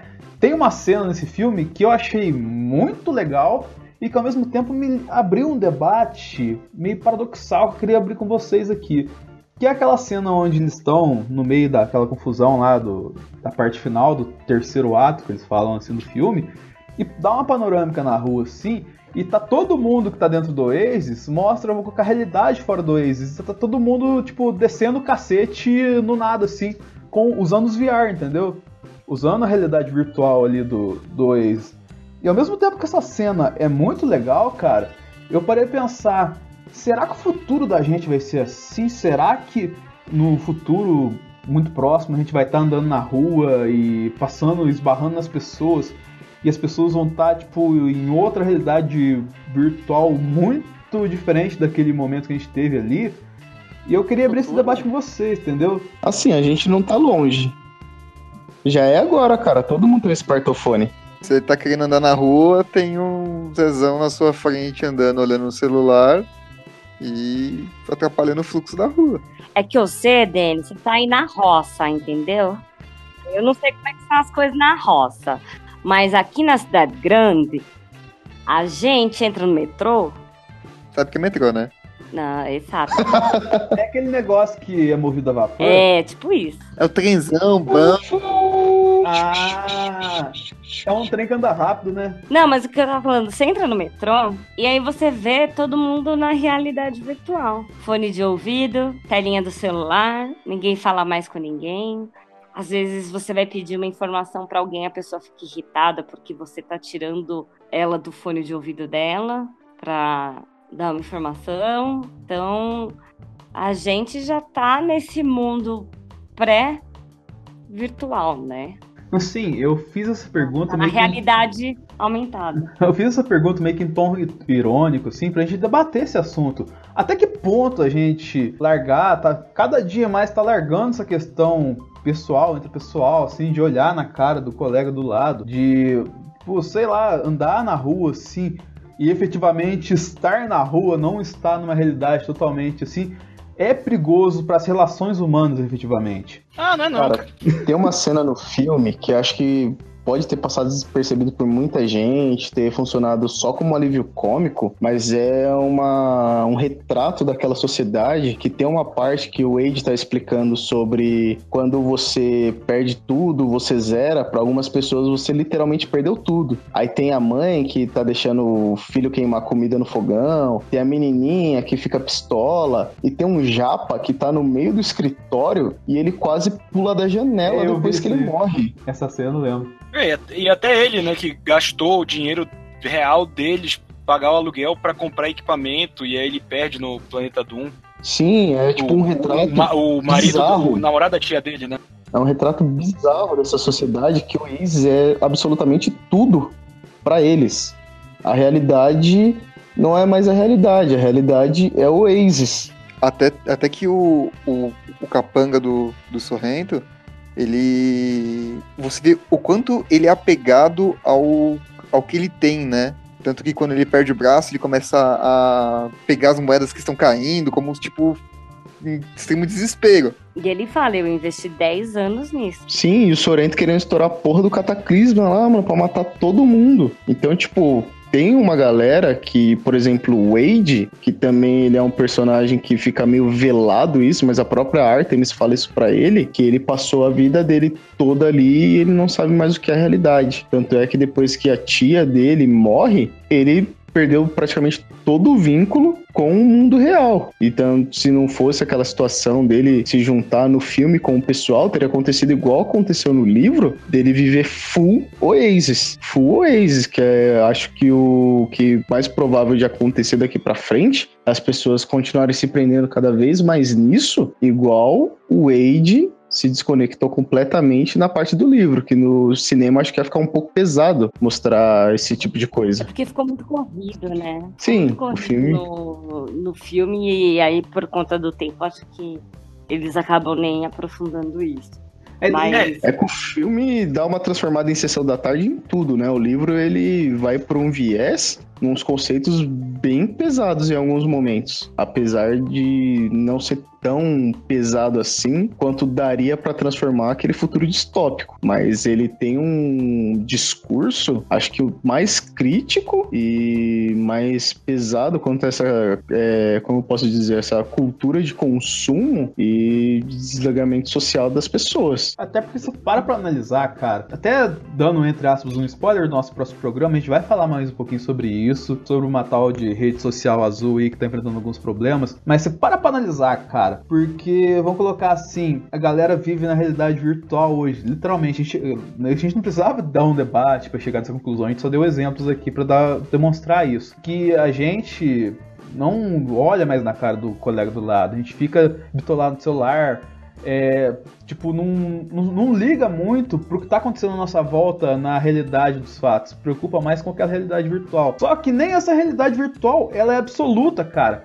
Porque, por exemplo, é, você, monta um. Você fica 10 anos jogando um jogo aí, você gasta dinheiro, você investe naquilo, você compra uma máquina potente pra rodar o tal jogo assim, mas passa a moda do jogo, todas aquelas várias horas que você gastou, vai pro lixo junto com o jogo, entendeu? E você descarta isso sem perceber. Por quê? Porque ele te apresentou essa realidade virtual, o mundo, a evolução tecnológica, te apresentou uma nova obsessão, te apresentou um novo objeto para almejar, que tornou toda aquela vida que você construiu em outra realidade virtual totalmente descartável. Então vamos colocar que cada vez mais as nossas lembranças, as nossas memórias, os nossos álbuns de Orkut estão se tornando reais, entendeu? Tipo, vamos colocar para você ter uma memória efetiva, duradoura, assim, e vamos co- guardar memórias assim, vamos colocar tá, tá cada vez mais cíclico. E eu não sei até que ponto está cada vez mais cíclico essa parada. É, vamos colocar, é uma parada saudável assim, porque acaba se perdendo muita coisa no meio desse caminho. Eu discordo. Diga. Cara, não, não sei quanto, quanto em relação a vocês, mas você vai na casa, sei lá, da minha mãe, por exemplo, ela tira lá do confins do guarda-roupa umas caixas cheias de álbuns de foto. de quando ela era jovem, quando ela e meu pai casaram, quando eu era pequeno. E, cara, são as lembranças que ela guarda. Eu acho que hoje a gente tem uma facilidade muito maior. Então, é, consequentemente, é, quer dizer, é, conse é consequência a gente pegar e guardar mais recordações. Mas no caso, ah, você passou por um jogo, você investiu naquilo e aquilo foi perdido. Não, aquilo virou uma experiência que você teve. É a mesma coisa de você ler um livro. Você não vai na livraria, compra um livro, você não gasta horas lendo ele, você às vezes não, sei lá, fica olhando pro teto imaginando é, possibilidades disso da, da história, outras coisas que rolam no mundo fictício. Às vezes, às vezes a gente reúne uma galera para jogar RPG, a gente não conta uma história, não passa horas montando um personagem também. Isso tudo contribui como se fosse uma, uma, evolução. Você vai adquirindo experiências e vai evoluindo de acordo com elas. Eu acho que isso faz parte. É, não, não, é uma coisa que você apenas desperdiçou o seu tempo. Você investiu. Tem gente que investe uma, o tempo numa coisa, em uma coisa única, tem gente que diversifica em várias. Mas aí é da opção de cada um. Quanto a isso, eu acho que essa a questão da ficção científica sempre vai ser criticar algo que acontece hoje em dia de uma maneira exacerbada. Então, por exemplo, é, o Juan pode me corrigir, ele que viu o filme 75 vezes, é, mas tem pouquíssima referência a, a, a, tipo, comunicação móvel de uma maneira que a gente conhece como celular. Eles têm um puta aparato para várias coisas, mas aquele aparelhinho que sempre anda com a gente parece que não tá mais lá presente. Eles têm uns aparelhinhos é, tipo, como se fosse o fone Bluetooth fizesse todo, todo o aparato. E eu acho que essa questão da gente estar tá alheio tem um pouco do celular, sem dúvida. E a questão do jogo, a gente pode falar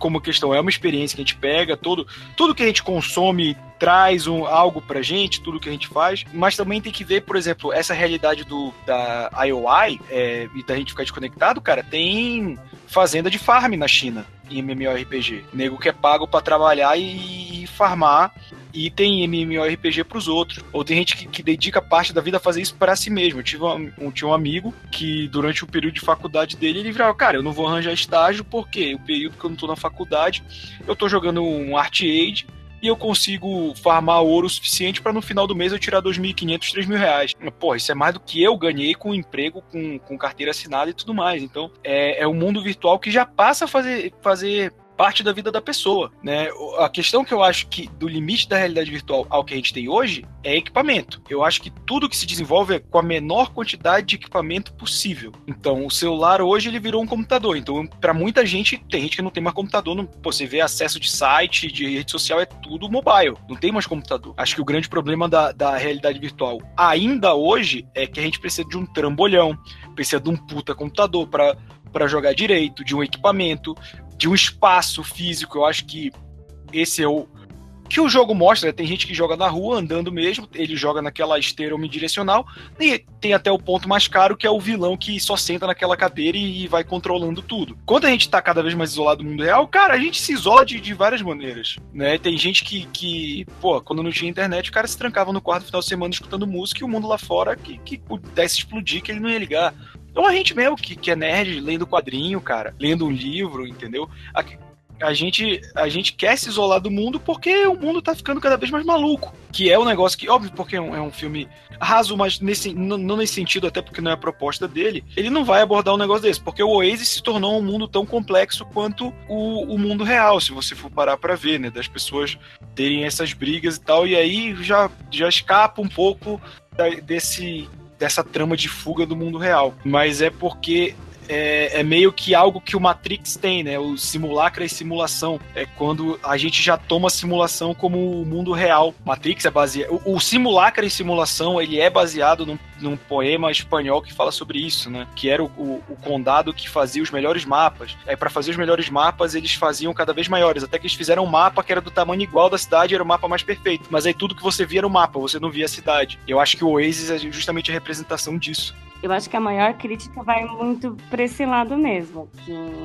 a maior crítica que eu vi do filme é justamente a gente parar de olhar para o mundo é, de verdade, né? Que, parar de querer cuidar do mundo de verdade e se preocupar com o mundo virtual. Então, você vê cada vez mais as pessoas se importando com o que acontece na internet do que com o que está acontecendo no mundo. E a bolha que a gente está gerando em cima disso, né? Então, ah, o meu status, o meu ranqueamento no jogo, é, o número de, de seguidores que eu tenho, são números que virou mais importante do que você se preocupar em quantos amigos de verdade você tem na hora que você tá na merda com quem você pode cuidar, é, contar. É, eu vou cuidar da minha casa, vou cuidar da minha vida, vou cuidar do planeta. A gente quer viver cada vez mais no mundo que a gente não tá. Um mundo de inúmeras possibilidades é mais agradável. Então a gente tem essa tendência da fuga, de querer ir pra esse mundo. A única coisa que eu acho que eu queria, tipo, do Matrix na vida real era aquele negócio de se encaixar o, o cabo na nuca e aprender de verdade. Puta, como, verdade. puta, como toda vez eu, que, que eu vejo uma coisa eu queria. Isso me economizar um tempo, cara.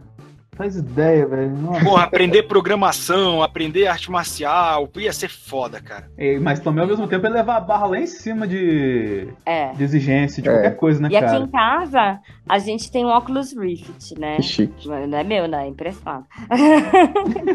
e aí, ah, quando a gente vai jogar, a gente vê o, a imersão, né, do, do que o óculos faz. Eu que sou uma pessoa um pouquinho ansiosa, né?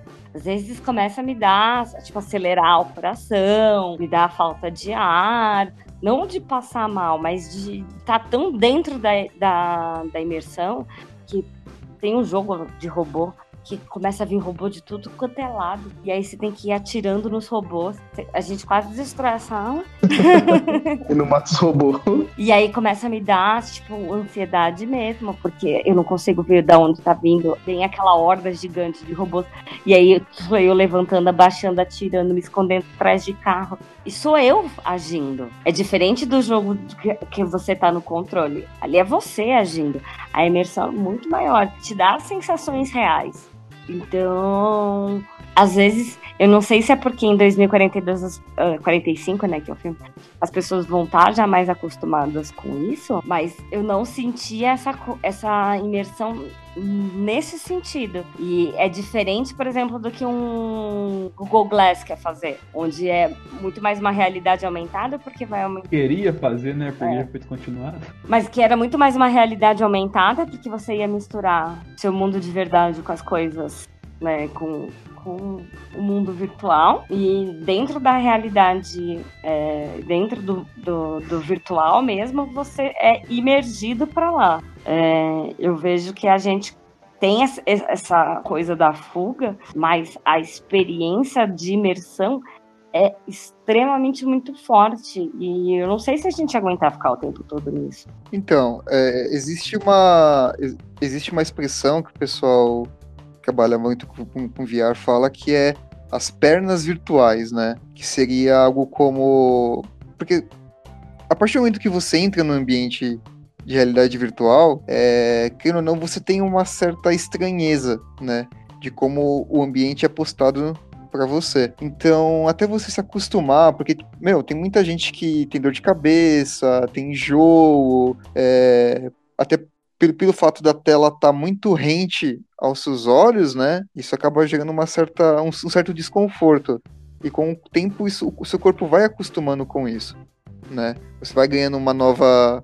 É, ah, O corpo se adapta, né? é, o corpo se adapta. Você tem uma, uma reação mais condizente com aquela, entre aspas, realidade que está sendo proposta para você. Falou de treino, é, é basicamente o Goku treinando em, em gravidade aumentada. Exatamente. a, a primeira vez que eu, que eu, que eu experimentei um, um óculos VR foi numa simulação de montanha russa. Eu quase dei de cara na mesa, que tava na minha frente, porque. É porque o, o seu corpo tá acostumado a reagir, tipo, a, ele, ele sente a física de um jeito, e quando você entra numa simulação, ele tende a, responder daquele jeito que ele já conhece, né? Sim, eu sei como é que é isso. Que a minha primeira experiência foi na Comic Con, que teve uma experiência de realidade virtual. Peraí, eu acho que Oi? eu, só, só- Juan, Juan, eu acho que essa, essa experiência que você vai falar é a mesma experiência que eu Isso, aquela né? que empurrou a cadeira e eu achei que aquela porra continuava e tava parada a cadeira. Só que eu achava que aquela porra tava continuando porque o que eu tava vendo tava mostrando movimento e eu só tive tipo um empurro assim que, vai, foi 10 centímetros que moveu a cadeira e depois ficou mais uns dois minutos andando a cadeira e eu tava parado achando que tava me mexendo. Esse VR do Westworld, cara, eu não, eu não sei se o Juan, eu acho que ele já viu mais questão assim, mas eu acho que dos VRs que eu tive experiência, foi o mais amedrontador, positivamente falando. Porque eu lembro que. ah, Você vai lembrar da história, Juan, que você entrava na realidade do Westworld, né? E tinha uma arma, né? Aí te davam Sim. um console da arma. E você não via console da arma nenhuma, eles te davam fisicamente, mas você no- na realidade do coisa, você tava com uma pistola na mão. Falava, ah, tira na garrafa, aí você tirava na garrafa lá gastava cinco balas lá. Aí quando vê, entrava, o- parecia o bandido na hora assim, o bandido ia atacar, ia atacando o, o momento ali, a cena que tava acontecendo, e você tava sem bala na hora que o bandido chegou, entendeu? E na hora que eu vi isso, qual que foi a minha primeira reação? Eu comecei a andar pra perto do bandido pra dar uma coronhada com a arma nele, tá ligado? Tipo, tentar bater nele com a arma. Só que foi acontecendo, quando eu fui, tipo, eu cheguei a um metro do bandido, eu tava na parede da sala. Aí, tipo assim, eu só senti uma mão no meu ombro, assim, puxando, não, cara, você tem que voltar, porque não é tão assim. E, tipo assim, você acaba emergindo a experiência do VR, quando é uma coisa muito bem aplicada, você entra de um modo tão profundo na história, você mergulha e, tipo, você sai totalmente da realidade, entendeu? E, tipo, esse ponto é muito positivo. E é muito divertido também. É inegável falar que é divertido, é super atraente, envolvente. Você vive, de fato, um sonho ali, uma realidade que parece totalmente real assim, mas que não é. E, tipo, vocês fluíram um papo bastante, sim, eu deixei rolar, assim, que tinha um ponto que foi tocado, que passou, mas eu vou tentar puxar agora, porque o papo tava muito bacana, a discussão que eles estavam tendo. Que é a questão que até a Chip falou, tipo, de da gente começar a preocupar demais com a nossa vida virtual e esquecer das nossas necessidades funcionais básicas para sobreviver. De cuidar do meio ambiente, de cuidar do, da nossa cidade, do, da saúde, do saneamento, do, da nossa sobrevivência como ser humano, entendeu? E coloquei que essa questão que é uma questão importante. Se vocês acham até que ponto, sim, lógico, a gente tem um discernamento, assim, a gente está colocando isso aqui no debate, mas até que ponto você acha que isso tem que ser é, ter- como é que ele tem que ser didático, como começar a aplicar isso aí. Como vocês acham pode ser abordado isso na sociedade para que não se percam em algum certo momento da nossa evolução? Assim, meio que já se perdeu, tá? Porque, tipo, Ah, valeu. em época de blogueirinha, você virou seu feed. Isso é de modo geral. Seja você uma pessoa pública, seja você só mais uma pessoa querendo fazer suas coisinhas na internet. Então, tipo, meio que isso já ficou um pouco pra trás. Hoje em dia todo mundo só se preocupa com aquilo que posta, como vai ser visto, quem vai ver,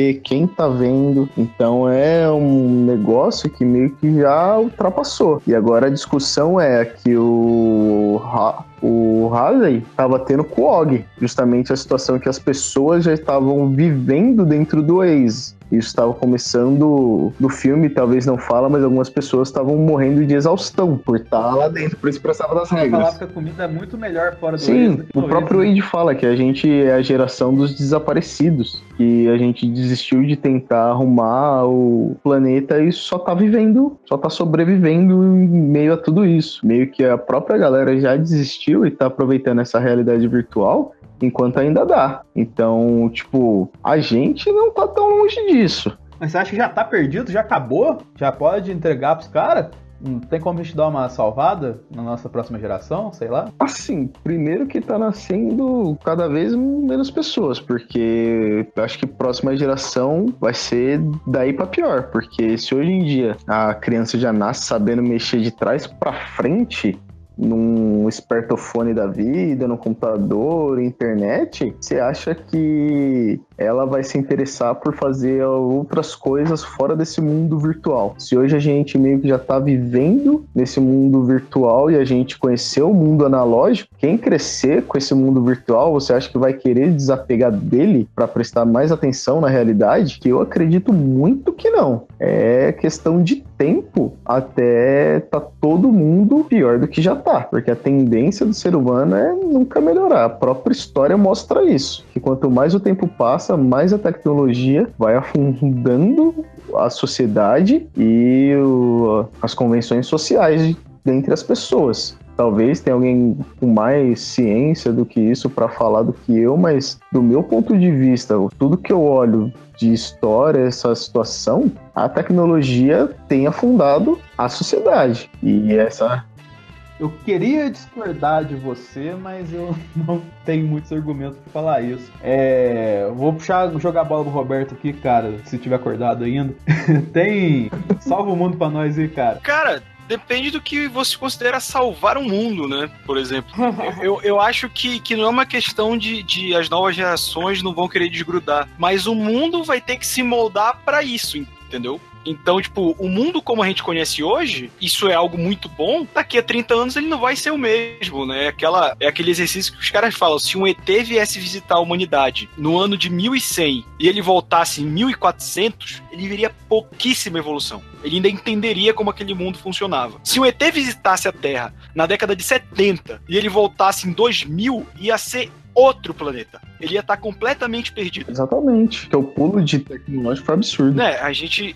Não, tudo bem. é- é, um exemplo na vida real disso foi o caso do, do Pantera Negra, que foi preso, né? Ele foi preso na década de 70, ao que parece por um, um crime que ele não cometeu, eu não sei bem os trâmites, mas a verdade é que ele foi libertado acho que uns 3, 4 anos atrás. E entrevistaram ele. E, O Pantera Negra, você fala é. Pantera Negra do- dos ativistas, né? Da década de 70 contra. Ah, tá, não, só pra localizar a galera. Ah, sim, sim, é. Pra quem não conhece Eles o- vão achar que é o rei de Wakanda. Não, os caras vão pensar que é o T'Challa, tá Sim, ligado? sim, o Panteras Negras foi um movimento de esquerda dos Estados Unidos que protestava em favor do direito dos negros contra a guerra do Vietnã, tinha um viés socialista, E enfim. que obscuramente inspirou o Stan Lee a fazer o personagem, mas adiante. É, enfim, ele foi solto e ele falou que ele não conseguia mais viver naquele mundo, ele não entendia, ele não sabia o que era um celular, ele não sabia o que era um fone de ouvido, que as pessoas ficavam, ele, as pessoas ficam falando sozinhas na rua. Então, nesse sentido, é, é algo assustador, mas ao mesmo tempo, cara, eu, eu tava tendo uma. Eu tava falando um dia desse, acho que no Twitter, que eu falei, cara, as pessoas, elas decidem o que, ela- o que elas não querem aprender. Por exemplo, quando a gente justifica um preconceito de uma pessoa mais idosa com, tipo, ah, ela não consegue compreender o que é identidade de gênero, o que é, cara, sua avó aprendeu a usar o WhatsApp, cara. Ela passou a vida inteira dela sem saber o que era um celular. Mais ainda sem saber o que era smartphone. Sabe, meu avô tem 80 e poucos anos, ele me manda corrente pelo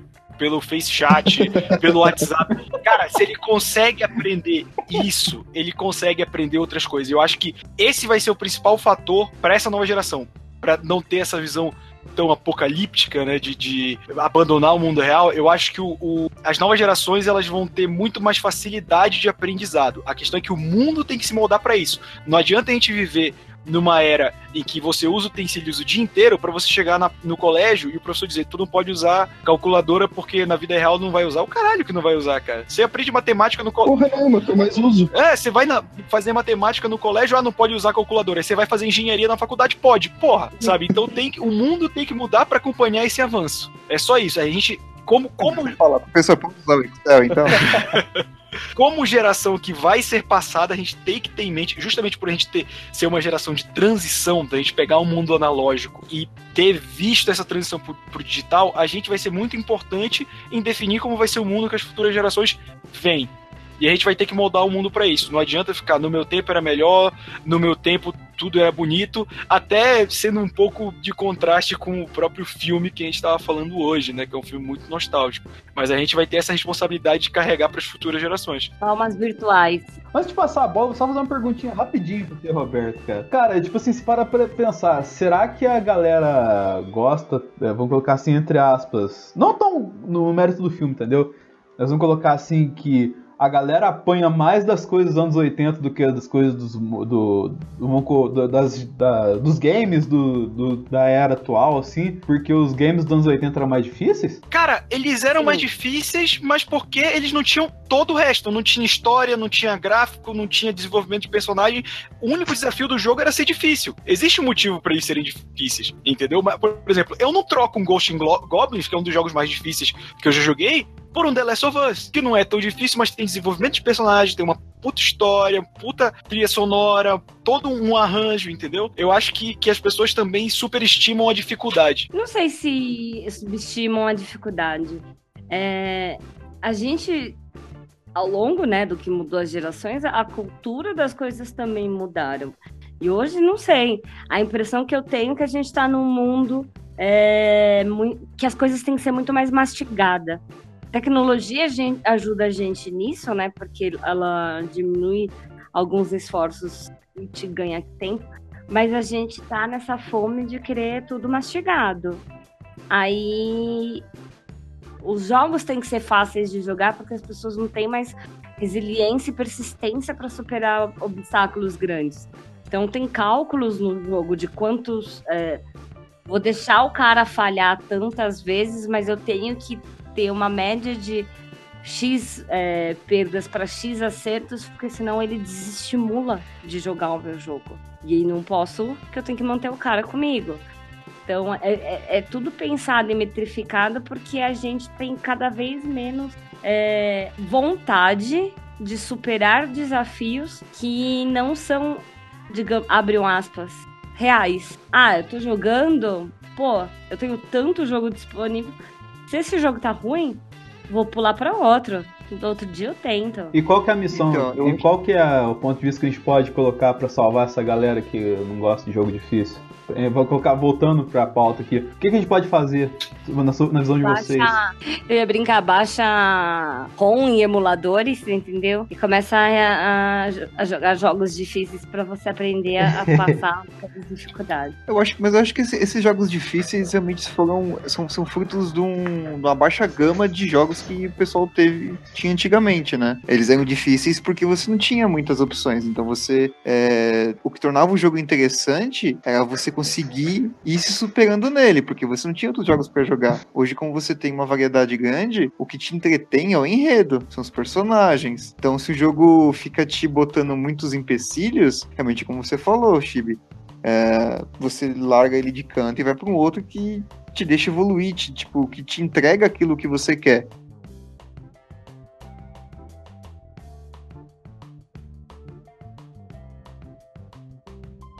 Que é o enredo, que são personagens sendo desenvolvidos. Porque a gente precisa da sensação de satisfação, de conseguir atingir um objetivo.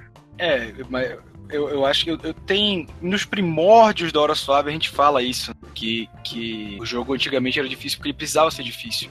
Você comprava um cartucho, você não tinha a quantidade de lançamentos que você tem hoje.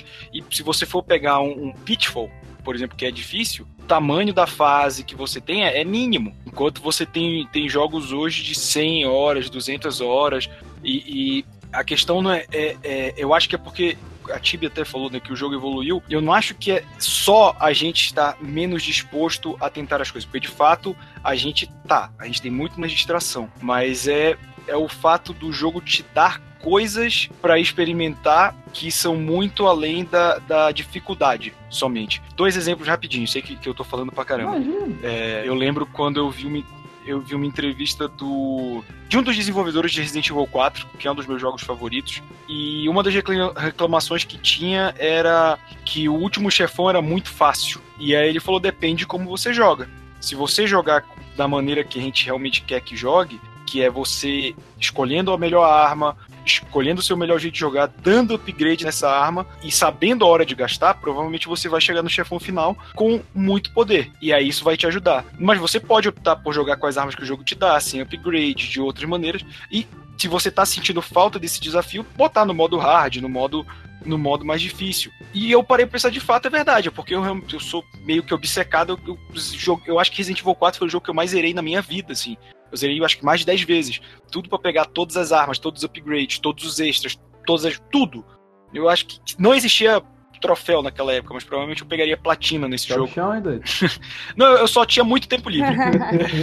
eu, só, eu só platinei três jogos na minha vida e foi graças ao tempo livre e não à, minha obstinação, porque eu sou muito ruim. Eu demorei muito tempo pra, pra zerar Cuphead, por exemplo, que é um, um jogo Aí- difícil que ele oferece muito mais coisa. Persistente. Eu- Cuphead é um jogo doutrinador. Aí ele resolveu virar youtuber, não tem tempo nem dinheiro. Exato. né? O YouTube consome meu tempo e não tem dinheiro pra gastar nele, então.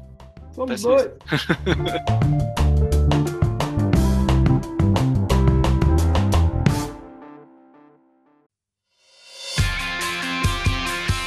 Mas Tinha outra, tinha, tinha outra coisa que eu queria falar, mas eu já esqueci, então segue o baile. Mas só, só pra encerrar aqui, é, eu acho que. Pra gente encerrar o podcast efetivamente, porque a gente teve uma discussão muito bacana. E que, sei lá, talvez uma alternativa pra gente, entre aspas, salvar o mundo de uma. sei lá, um. entrar em colapso pelo fato de preferir mais uma realidade virtual do que nossa própria subsistência, seria colocar, colocar demonstrações de subsistência na realidade virtual, entendeu? Pra vamos colocar ele tentar mensurar que existem, existe um mundo lá fora e que ele precisa ir salvar esse mundo lá fora para continuar aproveitando esse mundo virtual que ele tá gostando tanto, entendeu? E, por exemplo, um exemplo que nem eu tava falando agora, nem vocês estavam falando agora há pouco, é o Cuphead. Cuphead é um jogo doutrinador, tá ligado?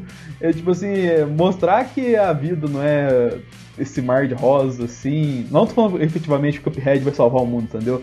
Porque a intenção do Cuphead é destruir o mundo. Mas vamos colocar assim, é, colocar exemplos de coisas que são ao mesmo tempo atraentes e difíceis e que deixam um legado nesse aspecto de que não é só aqui dentro, não é só dentro dessa realidade virtual.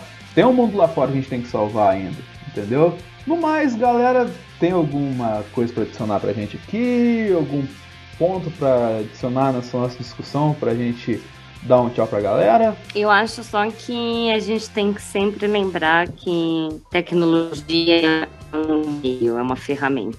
A gente tem que mirar em utilizar ela a nosso favor para melhorar o dia a dia, para as coisas que a gente tem que realmente fazer e não mirar no foco de utilizá-la para fugir do dia a dia é, e não pensar que a gente tem uma vida para viver, né? Talvez é, aproveitar a tecnologia para conversar com seus amigos na hora que estão distantes, mas na hora que você estiver com eles, aproveita o momento com eles. E isso para tudo na vida, sabe? Juan, Oi. alguma coisa pra adicionar pra gente? Não, não, sou bem pessimista mesmo. Não tá cagado, só vai piorar. Desculpa, é a realidade. Ah, beleza. Esse é o exemplo de cara que é formado em Rick and Morty e que é a nossa referência aqui, tá ligado? O Alien na cabeça Três dele, temporadas. Exatamente. Isso é uma mensagem muito profunda pra quem sabe do que o Juan tá falando. E aí, do mal, tem alguma coisa pra gente? Ah, falando em tantas referências, né, easter eggs e tudo, gente, não é porque tem um monte de personagem estampado durante quase duas horas de filme aí que você vai olhar pra aquilo e vai falar, pô, bacana. Já que tem tanta coisa assim, poxa, eles não estão à toa, sabe? Se você não conhece e quer conhecer, corre atrás, busca, tenta jogar os jogos mais antigos que a gente comentou aqui também. Ah, fala muito jogos de, de Atari, né? Poxa, baixa um, um emuladorzinho aí, roda alguns jogos pra você sentir como é que era o, o ambiente anos e anos atrás aí. Momentos de dor e sofrimento. Momentos É. de dor e sofrimento. Joga em River Ride. River Ride é. Kid Camaleão. Fica aí. Tá vendo? Viva momentos de controle destruído. Jogue com, com o dedão por dentro da camiseta. Nossa, isso aí é classe, hein, cara? pra Caraca, quem? foi longe, hein? Assim que é bom jogar. Assistam filmes antigos também. Não é, não é porque você tá sendo um monte de reboot que o antigo não é bom. O Blood Runner tá aí pra provar isso. Que o antigo é bom e o novo também. Eu falei Blood Runner? É Blade É Runner. Blade né? Runner, nossa. É o som. E faltou Minions no filme. Na verdade, faltou muita coisa. É Disney Marvel não teve referência, né, cara? Por motivos de ser da Warner, não teve. Faltou dinheiro pro, pro licenciamento. É, lógico, é, é um mundo virtual perfeito, só que sem a Disney. Rapaz, a Disney comanda desde os anos 2000 a porra toda. Acho que por isso que essa referência na década de 80, que era onde a Warner Bros. comandava tudo. Ah, tudo. Tá explicado por que, que não tem referências novas. Porque é um mundo distópico também, né? Então a Disney deve ter falido. Foi a Disney que fez a distopia, meu Deus, tá tudo explicado. Foi o Oh, hack. meu Deus. Pra encerrar, sendo bem sucinto, tem que. Nesse mundo cada vez mais tecnológico, a gente tem que puxar a alma mais analógica que existe na gente, que é o tiozão do churrasco. Então, molecada, videogame é bom, mas o que é bom de verdade é bola na rede e beijo na É isso boca. aí, um abraço. Copa tá aí pra isso, tá ligado? Como diria o Halliday, a realidade é o único lugar que tem uma comida decente. Exatamente. Meter um churrascão, um gato ali. Ô, Pizza. que isso, mano. Hot Pocket. Isso aí. E como é que a Matrix sabe qual é o gosto do frango? Não sabe. Não sabe. Eu vou encerrar esse programa só com uma verdade aqui pra vocês aqui, ó. Quer ver uma verdade? Galera fala aí, ó, KFC é frango bom? Nada. Frango bom é frango caipira. Tem que vir aqui em Minas Gerais comer, entendeu, sou? Então é isso aí, Uai. galera. É isso aí, galera. Ah, KFC, frango top. Frango top é o cacete, rapaz. Frango top é esse frango que eu pego aqui do lado que eu pulo o muro aqui. Pego frango e cozinho, rapaz. Isso que é frango top, franguinho na panela. Ladrão de galinha. Que a gente gosta de frango fitness. Ah, fitness, né? fitness. É que a gente gosta de frango de papelão. Tá maluco? Frango de verdade? Essas porra que deve ter doença, deve fazer mal aí. É que você não pegou uma coxa de frango caipira, rapaz, pra falar isso aí. Uma delícia. Frango caipira é bom pra caralho. Nossa senhora, você tá ideia. Quer dizer que o mini chicken é tipo papel reciclado? É tipo isso. Mini- o, o mini chicken, ele, ele- ele é a, a- a imagem daquela frase. Se vocês soubessem o que aconteceu, ficariam enojados.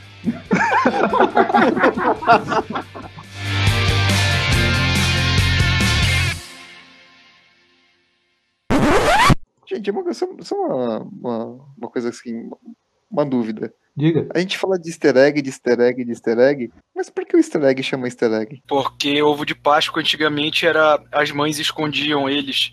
E aí, tipo, em parques ou coisa assim, as crianças tinham que procurar. Aí virou sinônimo de coisa escondida que tem que ser descoberta. E por isso que esse filme foi lançado perto da Páscoa, entendeu? O que faz bastante sentido e a gente não explicou. Que, que doideira isso aí, né, mano? Agora que eu parei pra pensar nisso. Eu tinha notado Que isso porra? ó, faz tempo, cara. Puta, eu me liguei agora. É um easter egg. Já, já, já, co- já corta, Já tem um extra. é, corta essa parte e coloca. né? Tipo, Nossa, a gente não falou que era easter Excelente, cara. Ficou bonito esse bloco. Deixa eu ver quanto. Ai, caraca, bicho. Eu fiquei nervoso, eu fiquei nervoso. Mano do céu, você levou 40 minutos. Caralho, ô, esse game show é tipo um programa só derivado desse podcast, na moral. Não, nossa, cara, tô Porque fudido na, pra na edição. Na edição acelera o ritmo. É, faz em fast play, né? Inserir vinheta aqui. Game show! Eu vou usar isso. Meu Deus do céu. Vai ficar ótimo. Vou encerrar a gravação. Alguma coisa pra dizer antes de encerrar a gravação? Não. Tchau! Lá no cu. Valeu. Porra. Este podcast foi editado por Denis Augusto, o analisador.